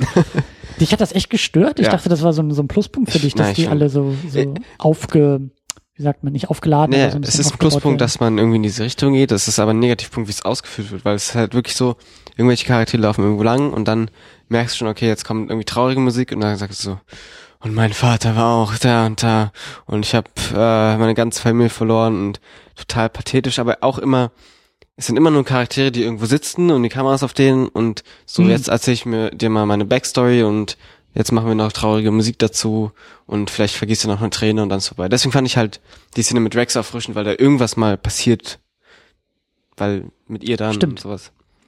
Stimmt, das ist, ähm, also, du sagst, der Film ist voll, das ist er, hohes Tempo, aber es ist, es, es sind so Kurven, die der, die der geht, ne? Also in den Momenten, wo halt viel mit Gags los ist oder Action oder be gerne beides, da setzt der Plot manchmal dann aus und dann hast du wirklich so diese, diese fast schon künstlichen Pausen innerhalb des Filmes, in dem man sich dann irgendwie zurücklehnt, einmal hinsetzt und sagt so, so hast du mal fünf Minuten? Ich muss dir mal kurz erzählen, warum ich eigentlich hier bin und was ich eigentlich will und äh, Ja, ja habe ich fast schon ein bisschen so gefühlt, vielleicht ist es auch schon satirisch gegenüber Civil War, wo ja dann auch gesagt wurde, jeder Charakter hat seinen Moment, was ja auch sehr geforst wirkte irgendwie da, ne? Weil dann muss auch noch Vision seinen Kochmoment kriegen und sowas. Und hier hat halt wirklich jeder Charakter irgendwie, habe ich das Gefühl, der irgendwie wichtig ist in diesem Film, hat ganz was Schlimmes in seinem Leben erlebt. ja, es ist im Grunde genommen, ne, es sind eigentlich alle, die in einem neuen Guardians-Team sind. Also Ja. das Team scheint sich ja so ein bisschen vergrößert zu haben. Zumindest wenn wir dieser kreisfahrenden äh, Kamera, äh, diesem Kamerapatent hätte ich schon fast gesagt, ja, typisch Avengers-mäßig. Ähm, ja, das stimmt, aber ja, ja, ähm, ich fand eher so diese ganze, diese ganze Vater-Geschichte, also es war schon gut. Das hat dieser ganzen, diesem ganzen Team, vor allen Dingen Star-Lord natürlich noch mal mehr mitgegeben, mehr Grundlage mitgegeben. Kam für mich aber auch so ein bisschen, also ich weiß nicht, ob mir das so gefällt, dass es so wichtig wurde, dass es so viel wurde. Und Hm. ich weiß eben auch noch nicht, da muss ich auch noch mal ein paar, ein paar Tage drüber nachdenken, ob das für mich so verdient war. Oder ob das dann irgendwie so ein bisschen, wie du sagst, so gezwungen irgendwie auf einmal im Drehbuch drin steht und der Weg dahin jetzt Ja. aber gar nicht so Nee, da habe ich, da hab ich einiges zu sagen. Ähm, Gerne. nämlich, also in den ganzen anderen Backstories geht's ja eigentlich auch immer um Familie. Also es ist ja, ist ja alles in diesem Film arbeitet auf Familie hin. Und weißt du, die Guardians haben ja auch ihre ganze eigene Hat Vin Diesel bestimmt, als er in die Sprechkabine gegangen ist. Vielleicht schon beim letzten hat er mit James Gunn geredet, hat gesagt, hier, pass mal auf. Dieses andere Franchise, wo ich auch sehr stark drin bin, das baut sehr stark auf Familie. Family. The Family. You betrayed the family. Ähm, Guardians Volume 3, die Familie wird zerbrechen. aufgrund schneller Autos. Charlize Theron, die irgendwie alle aus der Familie bricht. Oder so. Als Star Lady. ja.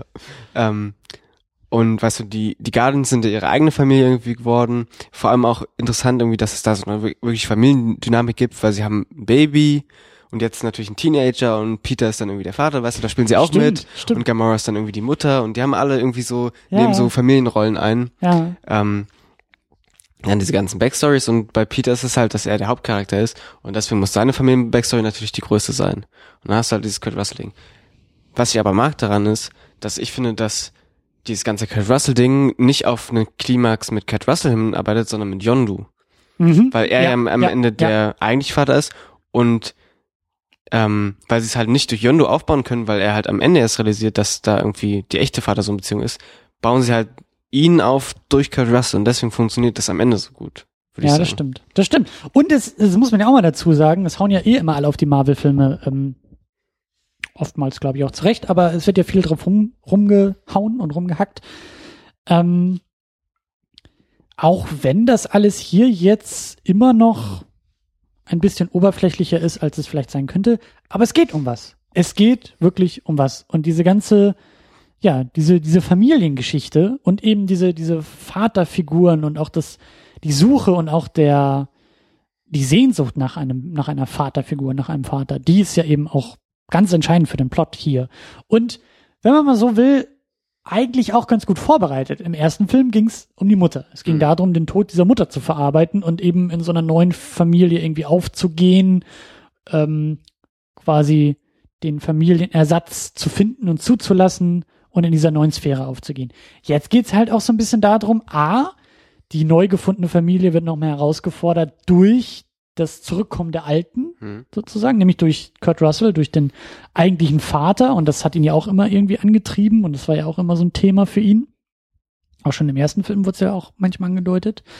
Ähm, und das setzte diese neue Familie auch so ein bisschen auf die Probe. Ne? So, braucht er überhaupt noch die neue Familie, wenn er jetzt nicht irgendwie sein, seine alte hat oder in der alten aufgehen kann, nämlich zusammen mit seinem Vater äh, oder eben auch mit seinem Ja, die Ziehvater Familie und so. hat sich gefunden im ersten Teil und jetzt wird, wird sie auf die Probe gestellt. Genau, jetzt wird sie so ein bisschen auf die Probe gestellt und gleichzeitig, das könnte man vielleicht dann auch nochmal, es wird spannend, wie das dann mit Infinity War und dem nächsten Guardians und so weiter und so fort äh, auch weitergeht. Aber also was, was passiert jetzt mit Star-Lord? Im Grunde genommen hat er jetzt ja erst, jetzt hat er mit beiden Eltern abgeschlossen. Der Tod der Mutter ist verarbeitet, die ähm, das Wegbleiben des Vaters ist aufgearbeitet und erklärt. Was ist jetzt so der nächste Schritt? Also eigentlich müssten jetzt sämtliche, sämtliche Vergangenheit bewältigt sein. Ist das vielleicht auch? Obwohl, nee, der Sohn, der ist auch schon alt. Ich wollte gerade sagen, ist das vielleicht auch schon in, dem, in, dem, in der Metapher des Walkmans, weißt du? Er hat die 80er verlassen, er ist jetzt in der Gegenwart angekommen, aber das passt auch nicht richtig. Der Sohn ist, war auch schon zu seinem Erscheinen viel zu alt. Ähm, naja, aber du weißt, was ich meine. Ja. Also die Frage ist jetzt auch, was das, was, was, was mit ihm passiert. Und da, ach, das ist ja eigentlich auch, da könnte ja auch so viel noch passieren jetzt mit dem MCU, wenn sie wirklich auf die Erde kommen. Ja. Tony Stark, der jetzt mit Peter Parker und Spider-Man väterliche Rollenbilder einnimmt. Hm. Gibt's da vielleicht irgendwie, ach, das, äh, aber Ja, es wird am. Ende alles eine riesengroße Familie. Family. Kommt Vin Diesel auch Und wieder. Groot verwandelt sich in Vin Vin Diesel. Diesel. ja. Was mir gut gefallen hat, auch vorhin schon so ein bisschen erwähnt, ähm, sind die Frauen in dem Film. Also einerseits ist es irgendwie skurril, weil sie alle komische Kostüme anhaben, in irgendwelchen Regenbogenfarben gehalten sind, Gold, Grün, Moonlight Aber die Poster. Männer ja auch eigentlich alle außer Chris Pratt, oder? Nee, Ja, stimmt nicht. ja. Nee, nee, stimmt ja gar nicht. Sean Gunn ist ja jetzt auch nicht so Ja. in der krassen Maske. Nee, aber ja, du hast schon. Ich meine, ja. Also, weißt du, auf der einen Seite könnte man vielleicht irgendwie schon auch sagen, hä, komisch, so keine Frau darf irgendwie sein, sondern muss sich in Maske verstecken. Gleichzeitig haben sie mir aber in den Rollen, in den Figuren irgendwie alle gut gefallen. Also gerade auch da diese, ich weiß leider nicht mehr, wie sie heißt, aber da diese, diese goldene Königin, ähm, das ist alles, wie gesagt, das ist eher eindimensional, das ist alles eher auch orientiert an vielleicht so schemenhaften Mechanismen wie in den 80ern und so. Aber ähm, irgendwie hat mir das gut gefallen. Irgendwie hat mir das gefallen, dass ich hatte den Eindruck, dass die da alle sehr viel Spaß in diesen Rollen hatten, die wie gesagt eher eindimensional sind, aber trotzdem Spaß machen können zu spielen. Und es hat mir Spaß gemacht, ähm, das, das auch zu sehen und dann eben, wie gesagt, auch mit Nebula, wie sie da in den Guardians irgendwie mit reinwirkt. Und ich hoffe, ich hoffe wirklich, dass sie da so eine, so eine immer wieder Außenseiterrolle auch behält. Ich mag einfach solche Figuren, die nicht Fisch und nicht Fleisch sind, die du nie so wirklich einordnen kannst, die immer so ein bisschen Wildcard Ja, ich habe so ein bleiben. bisschen Angst, dass es so ein, so ein Magneto wird, irgendwie. Dann ist jemand doch wieder da und dann am Ende ist doch wieder Das trifft es eigentlich ganz gut, ja. Also das ist eher meine Hoffnung, dass, dass, dass sie nach Kontext und Einzelsituationen quasi moralisch entscheidet Mhm. und eben nicht so diesen Stempel aufgedrückt bekommt, oh, das ist jetzt die gute oder das ist jetzt die böse. Also das stört mich halt auch schon bei Magneto, weil du halt immer weißt, dass es wieder kaputt gehen wird und das ist wieder.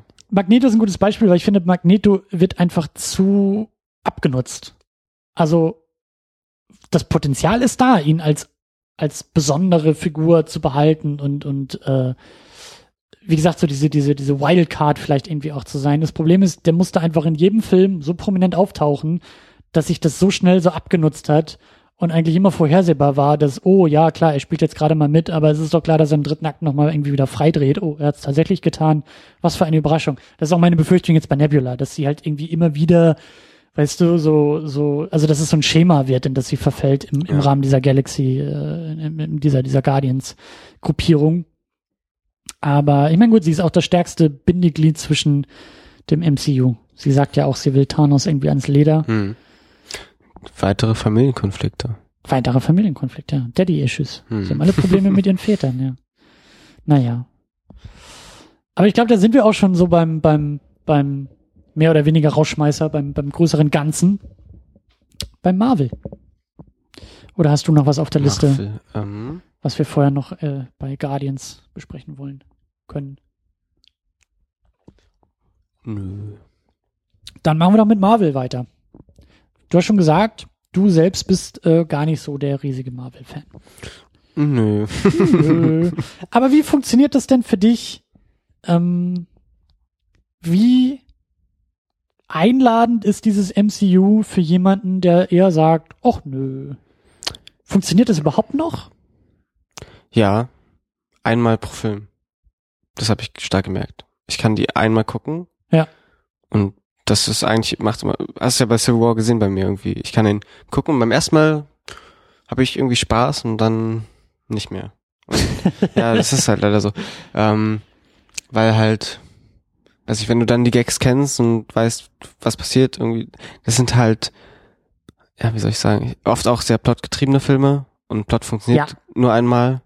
Also ich gucke Filme nicht wiederholt, weil irgendwie der Plot so gut ist, weil es ist auch, das ist ja auch der Schwachsinn an, ans Plot-Spoilern, weil ich meine, wenn der Film nicht mehr funktioniert, wenn du mir ihn spoilerst, dann ist er wahrscheinlich nicht so gut.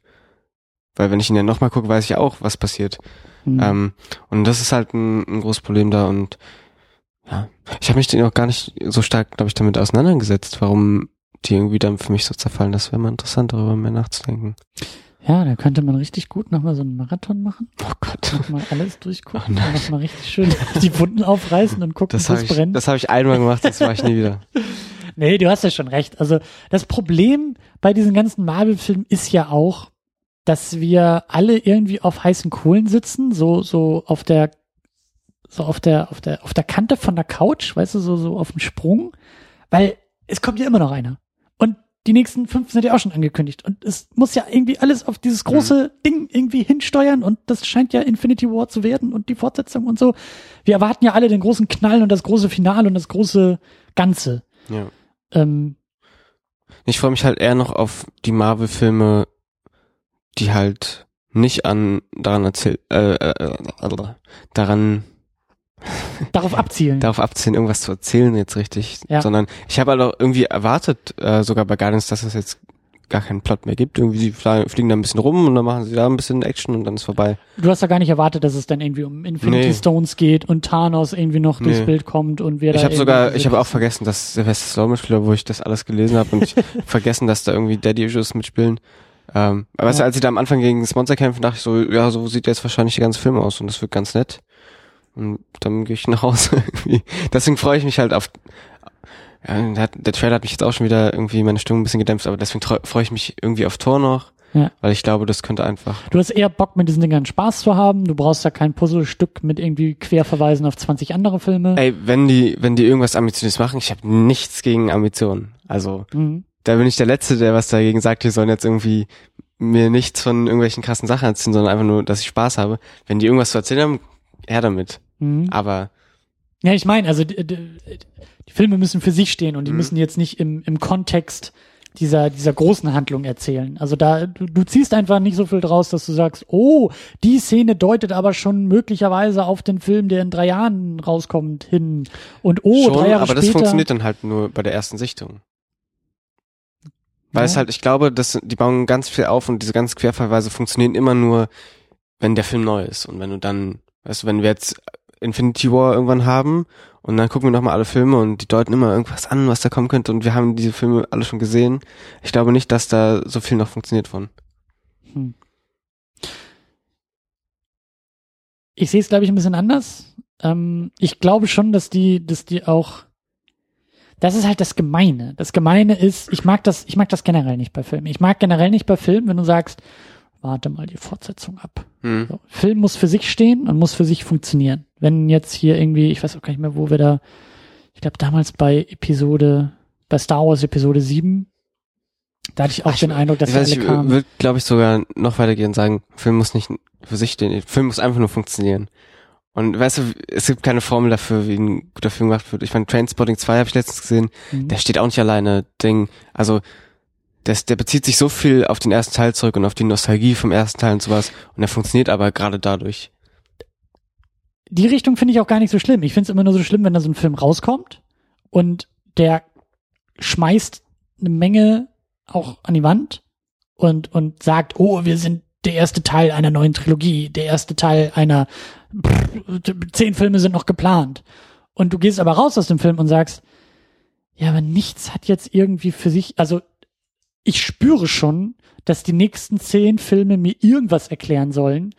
Aber jetzt für den Moment, für diesen Abschnitt, der mir gerade gezeigt wurde, funktioniert die Hälfte nicht, weil ich die andere Hälfte dieser Filme, die danach kommen, noch nicht kenne. Mhm. Und deshalb bin ich so ein bisschen um meine Erstsichtung beraubt, weil ich weiß jetzt schon, ich muss noch zehn Jahre warten und noch fünfmal in diese Filme alle reingehen, bis ich dann das große Ganze sehe und dann auch das ist oft so mein, mein, also wir wollen nicht über Star Wars reden, aber auch da habe ich irgendwie so ein bisschen das Problem, dass ich nicht das Gefühl habe, dass in dieser neuen Trilogie der Plan TM feststeht, sondern auch nur von Film zu Film geschrieben wird, aber immer mit so deutlichen Türen, die offen gelassen mhm. werden. Weißt du, so dieses Finale von Episode 7, äh, äh, wie hieß sie, Ray und Luke stehen sich gegenüber und keiner im Publikum weiß, wie stehen die jetzt eigentlich zueinander? Und ich habe aber das Gefühl, ja, niemand in der Filmproduktion wusste, wie stehen die jetzt eigentlich zueinander, weil man gesagt hat, so Klappe, das war's vorbei, das macht der Nächste, der in zwei Jahren mit seinem Film ins Kino kommt.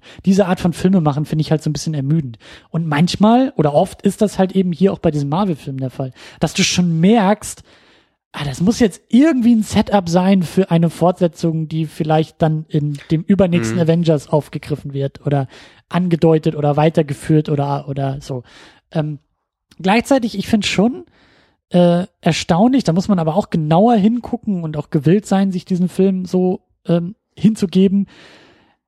Es gibt doch echt einige ähm, ja, Querverbindungen, aber auch, aber auch Beziehungen und Fortführungen dieser Filme, die dann, wenn man zurückgeht, diese, diese vorherigen Filme noch mal ein bisschen anders hinstellen. Also ich finde zum Beispiel ganz interessant, was mit Tony Stark im Universum jetzt gemacht wird, der eigentlich ja auch ähm, Daddy-Issues hat, hatte und selber irgendwie zum Daddy wird in, mhm. im dritten Iron Man und da ja auch so eine kleine Dynamik entsteht und jetzt wohl mit Peter Parker und Spider-Man dann noch mehr in diese Rolle gedrängt wird, die er eigentlich nie ausfüllen können wird, weil er selber kein gutes gutes Verhältnis zu seinem Vater hatte. Und das sind so Sachen, wenn du den zweiten Iron Man siehst, dann spürst du da noch gar nicht so viel von, dass diese Figur sich noch in diese Richtung entwickeln können wird. Aber wenn du dann halt in den ersten Avengers guckst oder wenn du auch in den allerersten Iron Man vielleicht guckst, also da zeigen sich dann wieder so ein bisschen diese, diese mhm. Verbindungen. Also das ist schon, das, wie gesagt, ist so meine These, ist so meine Vermutung, man muss echt ins Detail gucken, aber das kann halt auch kein Argument für die Qualität solcher Filme sein, weil du kannst dann immer wieder sagen so, naja, du kannst den Film noch gar nicht in seiner Gänze irgendwie Ja, erfassen, ist halt weil. Du musst ja noch warten auf fünf Filme, die in zehn Jahren kommen und dann kannst du erst wissen, ob dieser eine Film jetzt gut oder schlecht ist und das finde ich Ja, vielleicht, äh, jetzt finde ich es spannend durch den Trainspotting-Bezug, den ich gerade hatte, irgendwie, es funktioniert vielleicht, wenn sie jetzt nicht komplett alleine für sich stehen, aber Rückbezug nehmen und nicht Bezug auf Filme danach. Mhm. Das ist nochmal, glaube ich, der entscheidende Unterschied. Weil das ist dann nochmal, Ich erinnere mich an so, an so ein paar Bemerkungen, zum Beispiel im ersten Avengers, Captain America kommt da irgendwie auf dieses, auf dieses äh, Luftschiff von Shield und äh, ist natürlich völlig aus seiner Zeit geworfen und über diese ganze Technik überrascht und dann sagt er irgendwie so ein Scherge am Computer oder ich glaube sogar Nick Fury selber oder so von wegen keine Sorge oder nee Cap sagt genauso wir, wir müssen jetzt hier Loki finden. Ich glaube darum ging es irgendwie. Wo kann denn der sein den finden wir doch nie. Und Samuel L. Jackson sagt es, glaube ich, so von wegen, keine Sorge, Cap. Wir haben Augen und Ohren überall. Wir sehen und hören alles. Und dann sieht man da die ganzen Schergen an den Rechnern und die tippen wie blöde und Überwachungskameras und so. Und Cap steht daneben und sagt so, ja, also genau so. Und wenn du dann halt den zweiten Captain America guckst, oh, Hydra hat Shield unterwandert und es ist halt gar nicht so gut, dass Augen und Ohren eigentlich überall gerichtet sind und so. Weißt du, dann ge gewinnt, bekommt diese Szene wieder so eine etwas andere Gewichtung, weil später ein Payoff passiert, bei dem du noch gar nicht wusstest, dass in dieser Szene vielleicht schon ein Setup gesetzt wurde. So, das ist, das ist das Argument, was ich halt setze. Aber ja, lange Rede, kurzer Sinn, es ist halt echt kompliziert mit dieser, mit dieser seriellen Erzählung, weil ich habe auch echt das Gefühl, wir sind so mittendrin in einem Prozess, bei dem wir eigentlich abwarten müssten, wie das Ende aussieht, um dann wirklich irgendwie alles abschließend bewerten zu können. Und ich verstehe auch, dass genau dieses Problem halt Leute frustriert. Das ist halt dieses Gefühl von, hier endet nie wirklich etwas, hier wird schon, schon in den Credits die Fortsetzung angekündigt und jeder von uns weiß, dass da schon irgendwie die nächsten fünf Jahre noch Filme rausfallen werden. Und das ist so ein bisschen, glaube ich, eher mein Problem auch mit Marvel.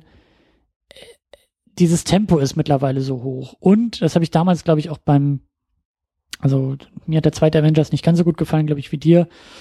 Ähm, ich glaube, auch bei Civil War haben wir auch darüber geredet. Wenn wir hier in, in einem Serienkontext sind und wenn das MCU eine große filmische Serie ist, dann brauchen wir Staffelfinalen. Wir brauchen, wir brauchen Pausen zwischendurch. vielleicht ist es eine ganz neue Form.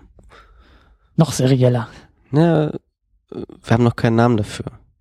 Mag sein. Aber ja, dann hast du halt komplett recht damit, dass wir abwarten müssten. So will ich aber nicht über Filme reden. Nee, nee, nee. Nein, das meine ich ja gar nicht. Nein, nein, ja, Aber ich meine, es ist auf jeden Fall interessant, was damit passieren kann. Weil es ja, ja, diese Universen-Sachen sind was ganz Neues irgendwie. Ja, und das ist auch das, was ich dann wieder sehr löblich an Marvel auch finde. Also, ähm, und auch da habe ich wieder das Gefühl, wer hat's erfunden? Naja, irgendwie Marvel. Die Schweizer. Ja, aber, also die. ja, nee, aber wirklich, also es ist doch so, das, das, hier ging's ja irgendwie los und damals war es ja auch noch was riesengroßes und was ganz Neues. Phase 1, das MCU, Avengers kam raus, oh mein Gott, wie kann das alles funktionieren? Ja, was ich so ein bisschen frustrierend finde, ist halt, weißt du, als, als es damals angekündigt wurde und Avengers dann vor der Tür stand, sowas, das war so spannend, wie die das alles halt funktionieren lassen werden. Mhm. Und das war so attraktiv, dieses Konzept von so einem Universum mit verschiedenen Filmreihen, die da Mhm. ineinander gewoben werden. Multimedial. Und jetzt, jetzt sind wir drin und irgendwie, ja, es gibt dann halt die Post-Credit-Szenen und also ich, ich glaube, man könnte da mehr rausholen noch. ja, Ich weiß auch nicht was, aber ja. Andererseits, wie wir auch schon am Anfang erwähnt hatten, vielleicht ist jetzt auch so der große Schwung der, der, der Handschriften. Der, ja, vielleicht kommen die Regisseure jetzt doch noch ein bisschen mehr zur Geltung. Oder zumindest punktuell. Vielleicht ist es nicht die große Marschrichtung bei Marvel, aber vielleicht gibt es bei dem einen oder anderen Franchise eben Glück, dass man sich da die richtigen einge eingekauft hat, reingeholt hat, hm. die jetzt eben auch ein bisschen mehr dürfen. Ja. Aber so prinzipiell ähm, ist es für dich auch leichter, wenn diese Filme jetzt nicht diesen, diesen tonnenschweren Ballast des gesamten Universums, des filmischen Universums mit sich herumtragen müssen, sondern eher für sich selbst stehen können. Oder ist das kein Kriterium? es ist nicht wirklich ein Kriterium. Ich finde es angenehmer wahrscheinlich.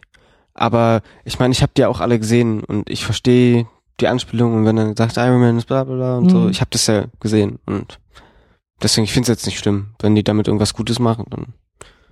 Aber ich finde es generell, glaube ich, schon angenehm. Naja, also man kann sich ja auch von diesen ganzen Plot-Sachen lösen und trotzdem irgendwas Großes vorantreiben. Weißt du, mich stören ja halt vor allem diese, diese inneren Plots in den Filmen, wenn es dann halt um irgendwelche unwichtigen Randfiguren geht, weil halt der Film auch seine eigene Struktur haben muss. Also das ganze Groß kann man von mir aus gerne erzählen, aber dann muss halt, weiß ich, äh, doch irgendwie, weiß ich, Ultron besiegt werden oder mhm. Bucky besiegt werden und sowas, aber das hat ja auch nichts mit dem großen Ganzen zu tun wahrscheinlich. Nicht so ganz.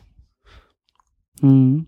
Obwohl es noch die, ich habe jetzt die beiden interessanteren äh, Dinge genannt, aber zum Beispiel Hulk, weißt du, diese ganze Edward Norton Story da, weißt du, mit Militär und sowas. Das ist halt ein, ein innerer Plot nochmal, der nicht zu dem großen Plot gehört, der halt super uninteressant ist. Und man kann sich ja trotzdem davon loslösen und damit hätte ich auch kein Problem. Das finde ich auch mal interessant. Hm.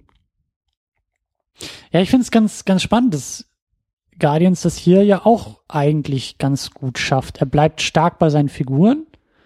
Er deutet auch hier und da mal ein bisschen was an, aber ist halt nicht so, nicht so voll beladen mit, mhm mit, also hat, hat nicht die Aufgabe, sozusagen zwei Plots voranzutreiben, sondern darf sich eigentlich bei, sein, bei seinem eigenen Plot beschränken. Bleibt so ein bisschen bei Der ist halt auch nicht Figuren. so furchtbar komplex und weißt du, das ist sehr, man kann sehr einfach den Film zusammenfassen, was, was passiert. Und ja. Das ist.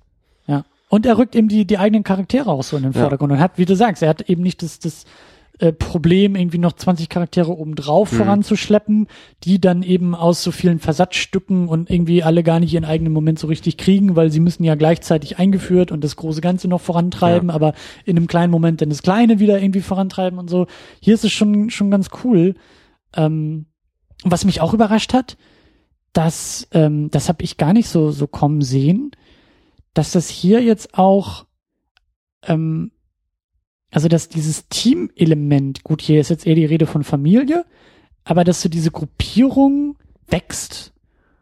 Ja, dass es jetzt neue Teammitglieder gibt, neue Guardians of the Galaxy, dass das überhaupt so ein, so ein Thema, also mhm. eben auch so eine starke Anspielung an die Avengers. Ich fand es ganz süß, dass so ab und an, glaube ich, so dieser, dieser, diese, diese Kreiskamerafahrt anzitiert wird. Ich glaube, es wird nicht so komplett durchgezogen, weil nicht alle Guardians zur gleichen Zeit an der gleichen Stelle sind dafür aber ich habe da schon so, eine, so, ein, so, ein, so, ein, so ein augenzwinkerndes Zitat an die Avengers gesehen und dachte mir dann auch zum ersten Mal so, stimmt, eigentlich sind das die Avengers im Weltall. Mhm. Ich habe auch äh, irgendwie drüber nachgedacht, die Avengers sind ja jetzt auch so ein bisschen zerfallen, ne? So, so halb. Was ist, wenn die sich am Ende alle zusammenschließen, dann sind Tony Stark bis äh, Chris Pratt sind dann die Guardians of the Galaxy. Und die Erde ist halt mit in der Galaxie. Oder die Avengers of the Galaxy. Oh. oh. Marvel ruft bitte an. Ich, ich, bin noch, ich bin noch, ich bin noch zu haben. Ich habe noch Zeit. Äh, ja. Ich meine, darauf wird's ja groß, groß hinauslaufen, ne? Ja. Aber ja. Ja. Ja, aber es ist auch spannend. Also es ist schon, es ist jetzt diese, diese kosmische Ebene, von der ja auch immer wieder geredet wird. Ähm, in der, glaube ich, auch James Gunn, auf dieser Ebene hat James Gunn jetzt wohl auch mehr zu sagen. Also er ist da jetzt auch irgendwie für dieses äh, alles, was im Weltall spielt, irgendwie auch so ein bisschen zuständig. Deswegen wahrscheinlich auch so diese eher deutliche Verbindung jetzt zu dem zu den Tor, zum neuen Torfilm. Äh, ich habe da auch so ein bisschen, ich kann mir vorstellen, dass er seine Finger auch bei Doctor Strange ein bisschen dabei hatte. Wurde ja ab und an dann auch ein bisschen intergalaktischer. Mhm. Ähm, was ja, da wurde ja auch schon vermutet, dass er vielleicht auf die Guardians trifft und sowas ist am ehesten einer der Figuren, ja. der es könnte. Ja. Der also bei, bei dem Sinn macht. Ich weiß jetzt nicht, ob irgendwie Hawkeye unbedingt äh, auf Groot treffen kann. Also, das wird vielleicht auch noch funktionieren, aber irgendwie ist so dieses, die, die, die Verbindung viel schräger als jetzt irgendwie ein Doctor Strange, der mit Star-Lord irgendwie äh, zu tun hat. Ähm, ja, aber also. Ja, deswegen die, wahrscheinlich jetzt auch Jeff Goldblum in den Credits. So als, als Hinweis schon auf. Naja, und vielleicht äh, hat er dann vielleicht auch mit Taika irgendwas zusammen gemacht und dann hat er gesagt, so, hier Jeff, willst du nicht auch bei uns was mitmachen? Wir sind doch jetzt alle irgendwie das intergalaktische Ding. Oder vielleicht haben wir auch, nee, die haben vorher bei der Pressevorführung gar nichts gesagt, ne, ob wir jetzt irgendwelche Post-Credit-Scenes nicht zu sehen bekommen. Müssen alle dabei Noch, sein. also noch eine. Oder vielleicht graben sie auch wieder diese lustigen Kurzfilme aus, die sie manchmal auf den DVDs hatten. Weißt du? Vielleicht kriegen wir noch irgendwie so einen One-Shot, der jetzt irgendwie dann Ah, die, hier auf Blu-ray und kurz vor dem Kinostart oder man weiß es nicht. Aber ja, die Verbindungen sind auf jeden Fall da und ähm, also was ich noch raus rausperlen wollte, ist einfach diese diese dieses Universum im Universum. Also das intergalaktische Marvel-Universum im größer genannten Marvel Cinematic Universe. Ähm, fast schon wie so ein Spin-off. Ja, ist Serien jetzt äh, interessant, weil jetzt wieder so Lager entstehen, die zusammengeführt werden müssen. Weißt du, wie damals die Einzelfilme und dann zu Avengers. ja, ja. Und jetzt wird's wieder spannend, wie man ja, weil ich meine, jetzt, jetzt die intergalaktischen Filme haben jetzt irgendwie ihren eigenen Stil entwickelt. Also ich meine, man kann ja gut auch visuell irgendwie Doctor Strange, Guardians und Toy zusammenfassen. Ja. Und die anderen sind halt diese farbentsättigten Russo-Filme. Ja. Und das jetzt zusammenzuführen wird dann auch wieder spannend. Also das ist dann das neue, das neue Projekt. Ja. Da ich auch, ja, das ist interessant. Vor allen Dingen, also ich, ich weiß nicht, wie wer oder oder also wer Captain Marvel genau ist und wie sich das verhält. Ich glaube aber auch eher sowas Spaciges. Bin mir aber auch nicht so ganz sicher. Ähm, also da könnte vielleicht sogar noch noch ein weiterer Anwärter kommen. Ähm, und natürlich klar jetzt so diese Infinity War Geschichte, wo irgendwie Thanos jetzt äh, ähm, ja irgendwie, glaube ich, zur Erde kommen sollte. Ne? Er suchte die Steine und da sind ja auch schon ein paar auf der Erde. Also das das wird auch noch mal ganz ganz spannend, ja. Ja. Die ähm, Netflix-Geschichten werden, glaube ich, nie irgendwie Teil dieser, dieser Aktion, oder? Ich meine, die sind ja auch nochmal so ihr eigener Kosmos. Ja, für sich. also ähm, Charlie Cox hatte gesagt, dass das wahrscheinlich irgendwie passiert und dann wurde es dementiert. Also, er war, er ist der Daredevil-Schauspieler, Ja. ne? Ja. aber, also es sieht bisher nicht so aus, aber man weiß ja nie. ja. Ja, vielleicht, wenn sie, wenn sie ganz gnädig sind, vielleicht ein Cameo so in, Mhm. in Avengers, weißt du? Das ist, oder vielleicht dann, weißt du, jetzt wird, wird intergalaktisch und Erde zusammengeführt und die Serien in Phase 7 dann. ja, die, die Serien sind dann nochmal ihr eigenes Universum, ne? Ja. Jetzt nicht nur, dass sie Serien sind, sondern das sind ja die, die Straßensuperhelden, die dann zusammenzuführen mit den Großen, wird dann vielleicht das nächste Projekt. Mal schauen. Ich, 2033. ich setze ja immer noch darauf, dass der große Knall kommt. Ich, ich hoffe ja wirklich, dass nach dieser ganzen Thanos-Geschichte äh, Doctor Strange durch so ein paar Universen fällt und dann am, am Ende ganz woanders rauskommt und äh, alles nochmal Mhm. noch mal neu starten darf und alles nochmal ein bisschen anders ist. Ja, oder das MCU ist dann vorbei. Das wäre auch schön. ach, was ist denn vorbei? vorbei ist doch relativ. Das ist doch. Weißt du, und dann gibt's die Spin-offs mit Star Wars und dann kommen dann noch die Pixar-Filme mit dazu. Das wird eine Herausforderung, diese Universen zusammenzuführen. Oh mein Gott. Ja, Groot hängt dann mit äh, Monster AG ab und Zum Beispiel. Baby, Baby Groot. ja, Baby Groot, ja. Ganz genau.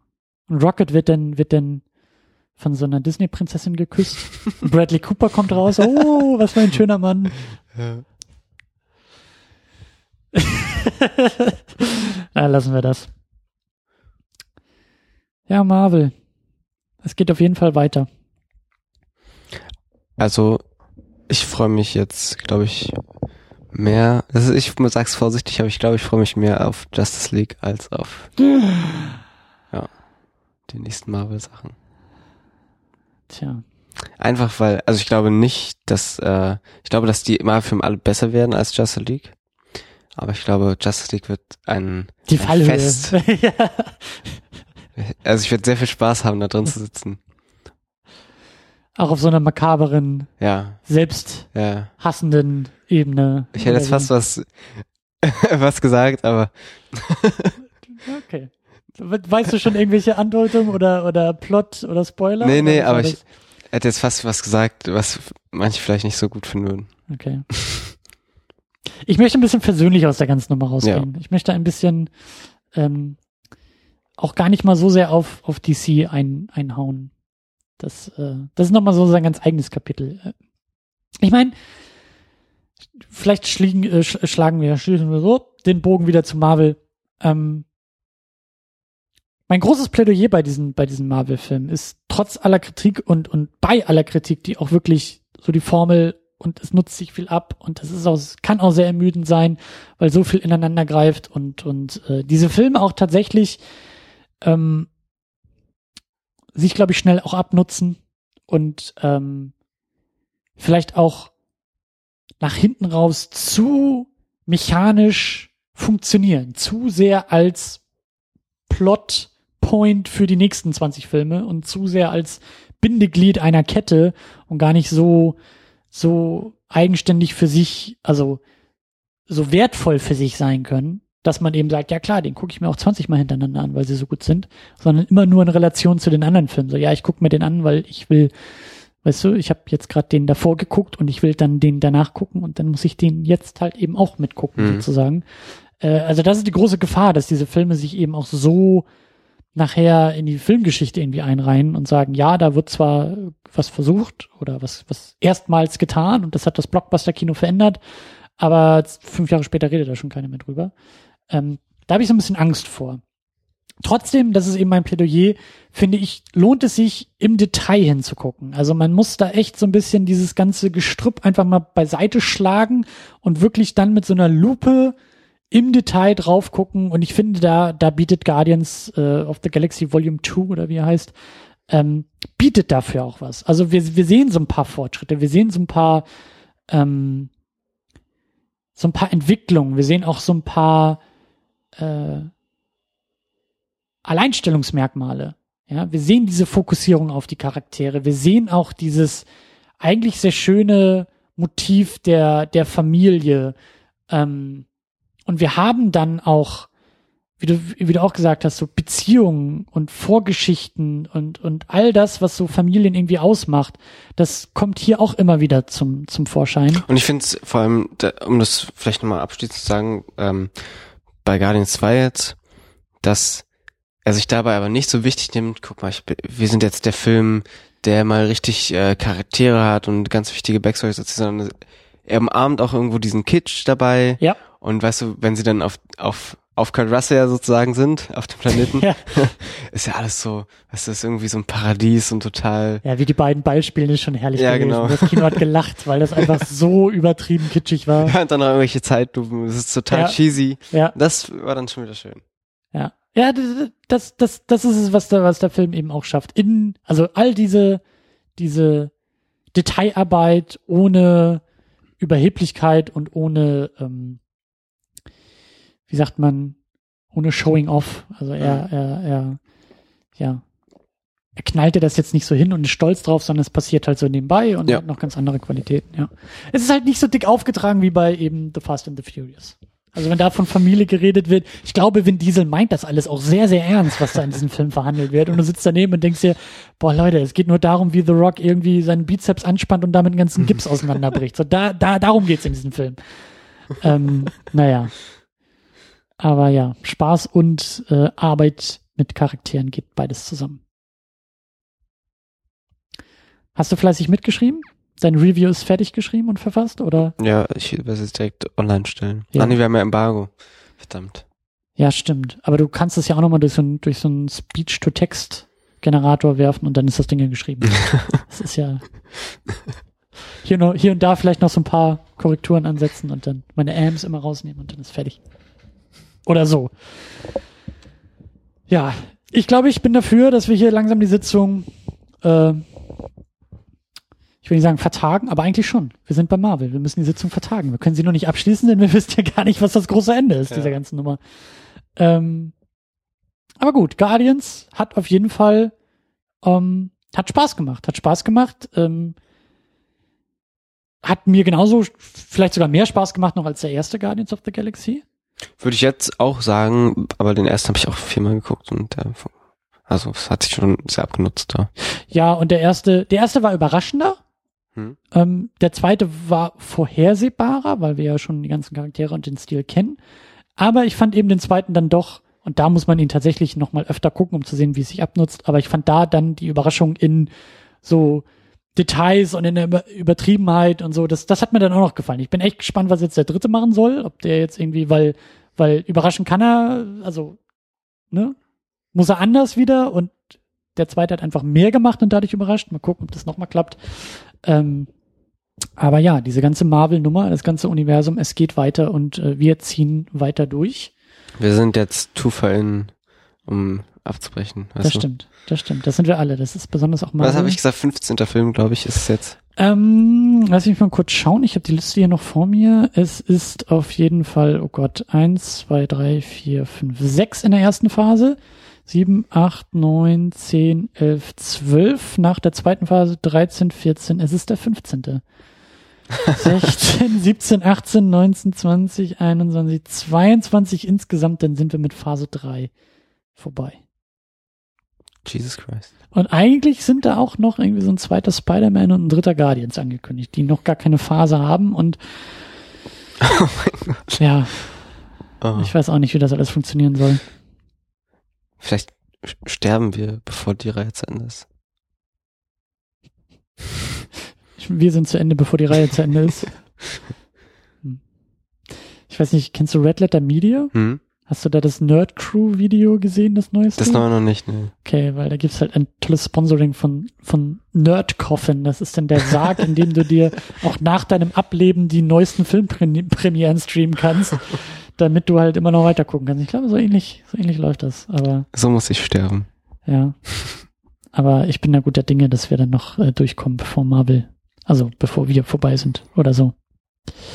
Ja, als nächstes Spider-Man Homecoming im Sommer. Da habe ich ja nicht so Lust drauf. Irgendwie finde ich die Trailer sehr doof. Aber ich hab, ich freue mich auf die ganzen Highschool-Sachen in dem Film. Ja, siehst du, ich auch. Und dann gehe ich raus. Du ziehst dir da dein Linklater zusammen, oder was? Hast du, du machst dir da so drei Szenen als Mashup, als Supercut und Ja. dann bist du fit. Ja. Mal gucken. Mal schauen. Aber ich glaube, ich kann mir vorstellen, dass wir da auch schon wieder zusammenkommen. Im, Im Juli ist das auch schon. Oh Gott, oh Gott, oh Gott. Der Sommer naht. Aber gut, dann machen wir da weiter, freuen uns auch weiterhin auf den nächsten Tor und äh, sind gespannt, was Marvel da noch so für uns hat. Bis dahin, äh, tschüss. Au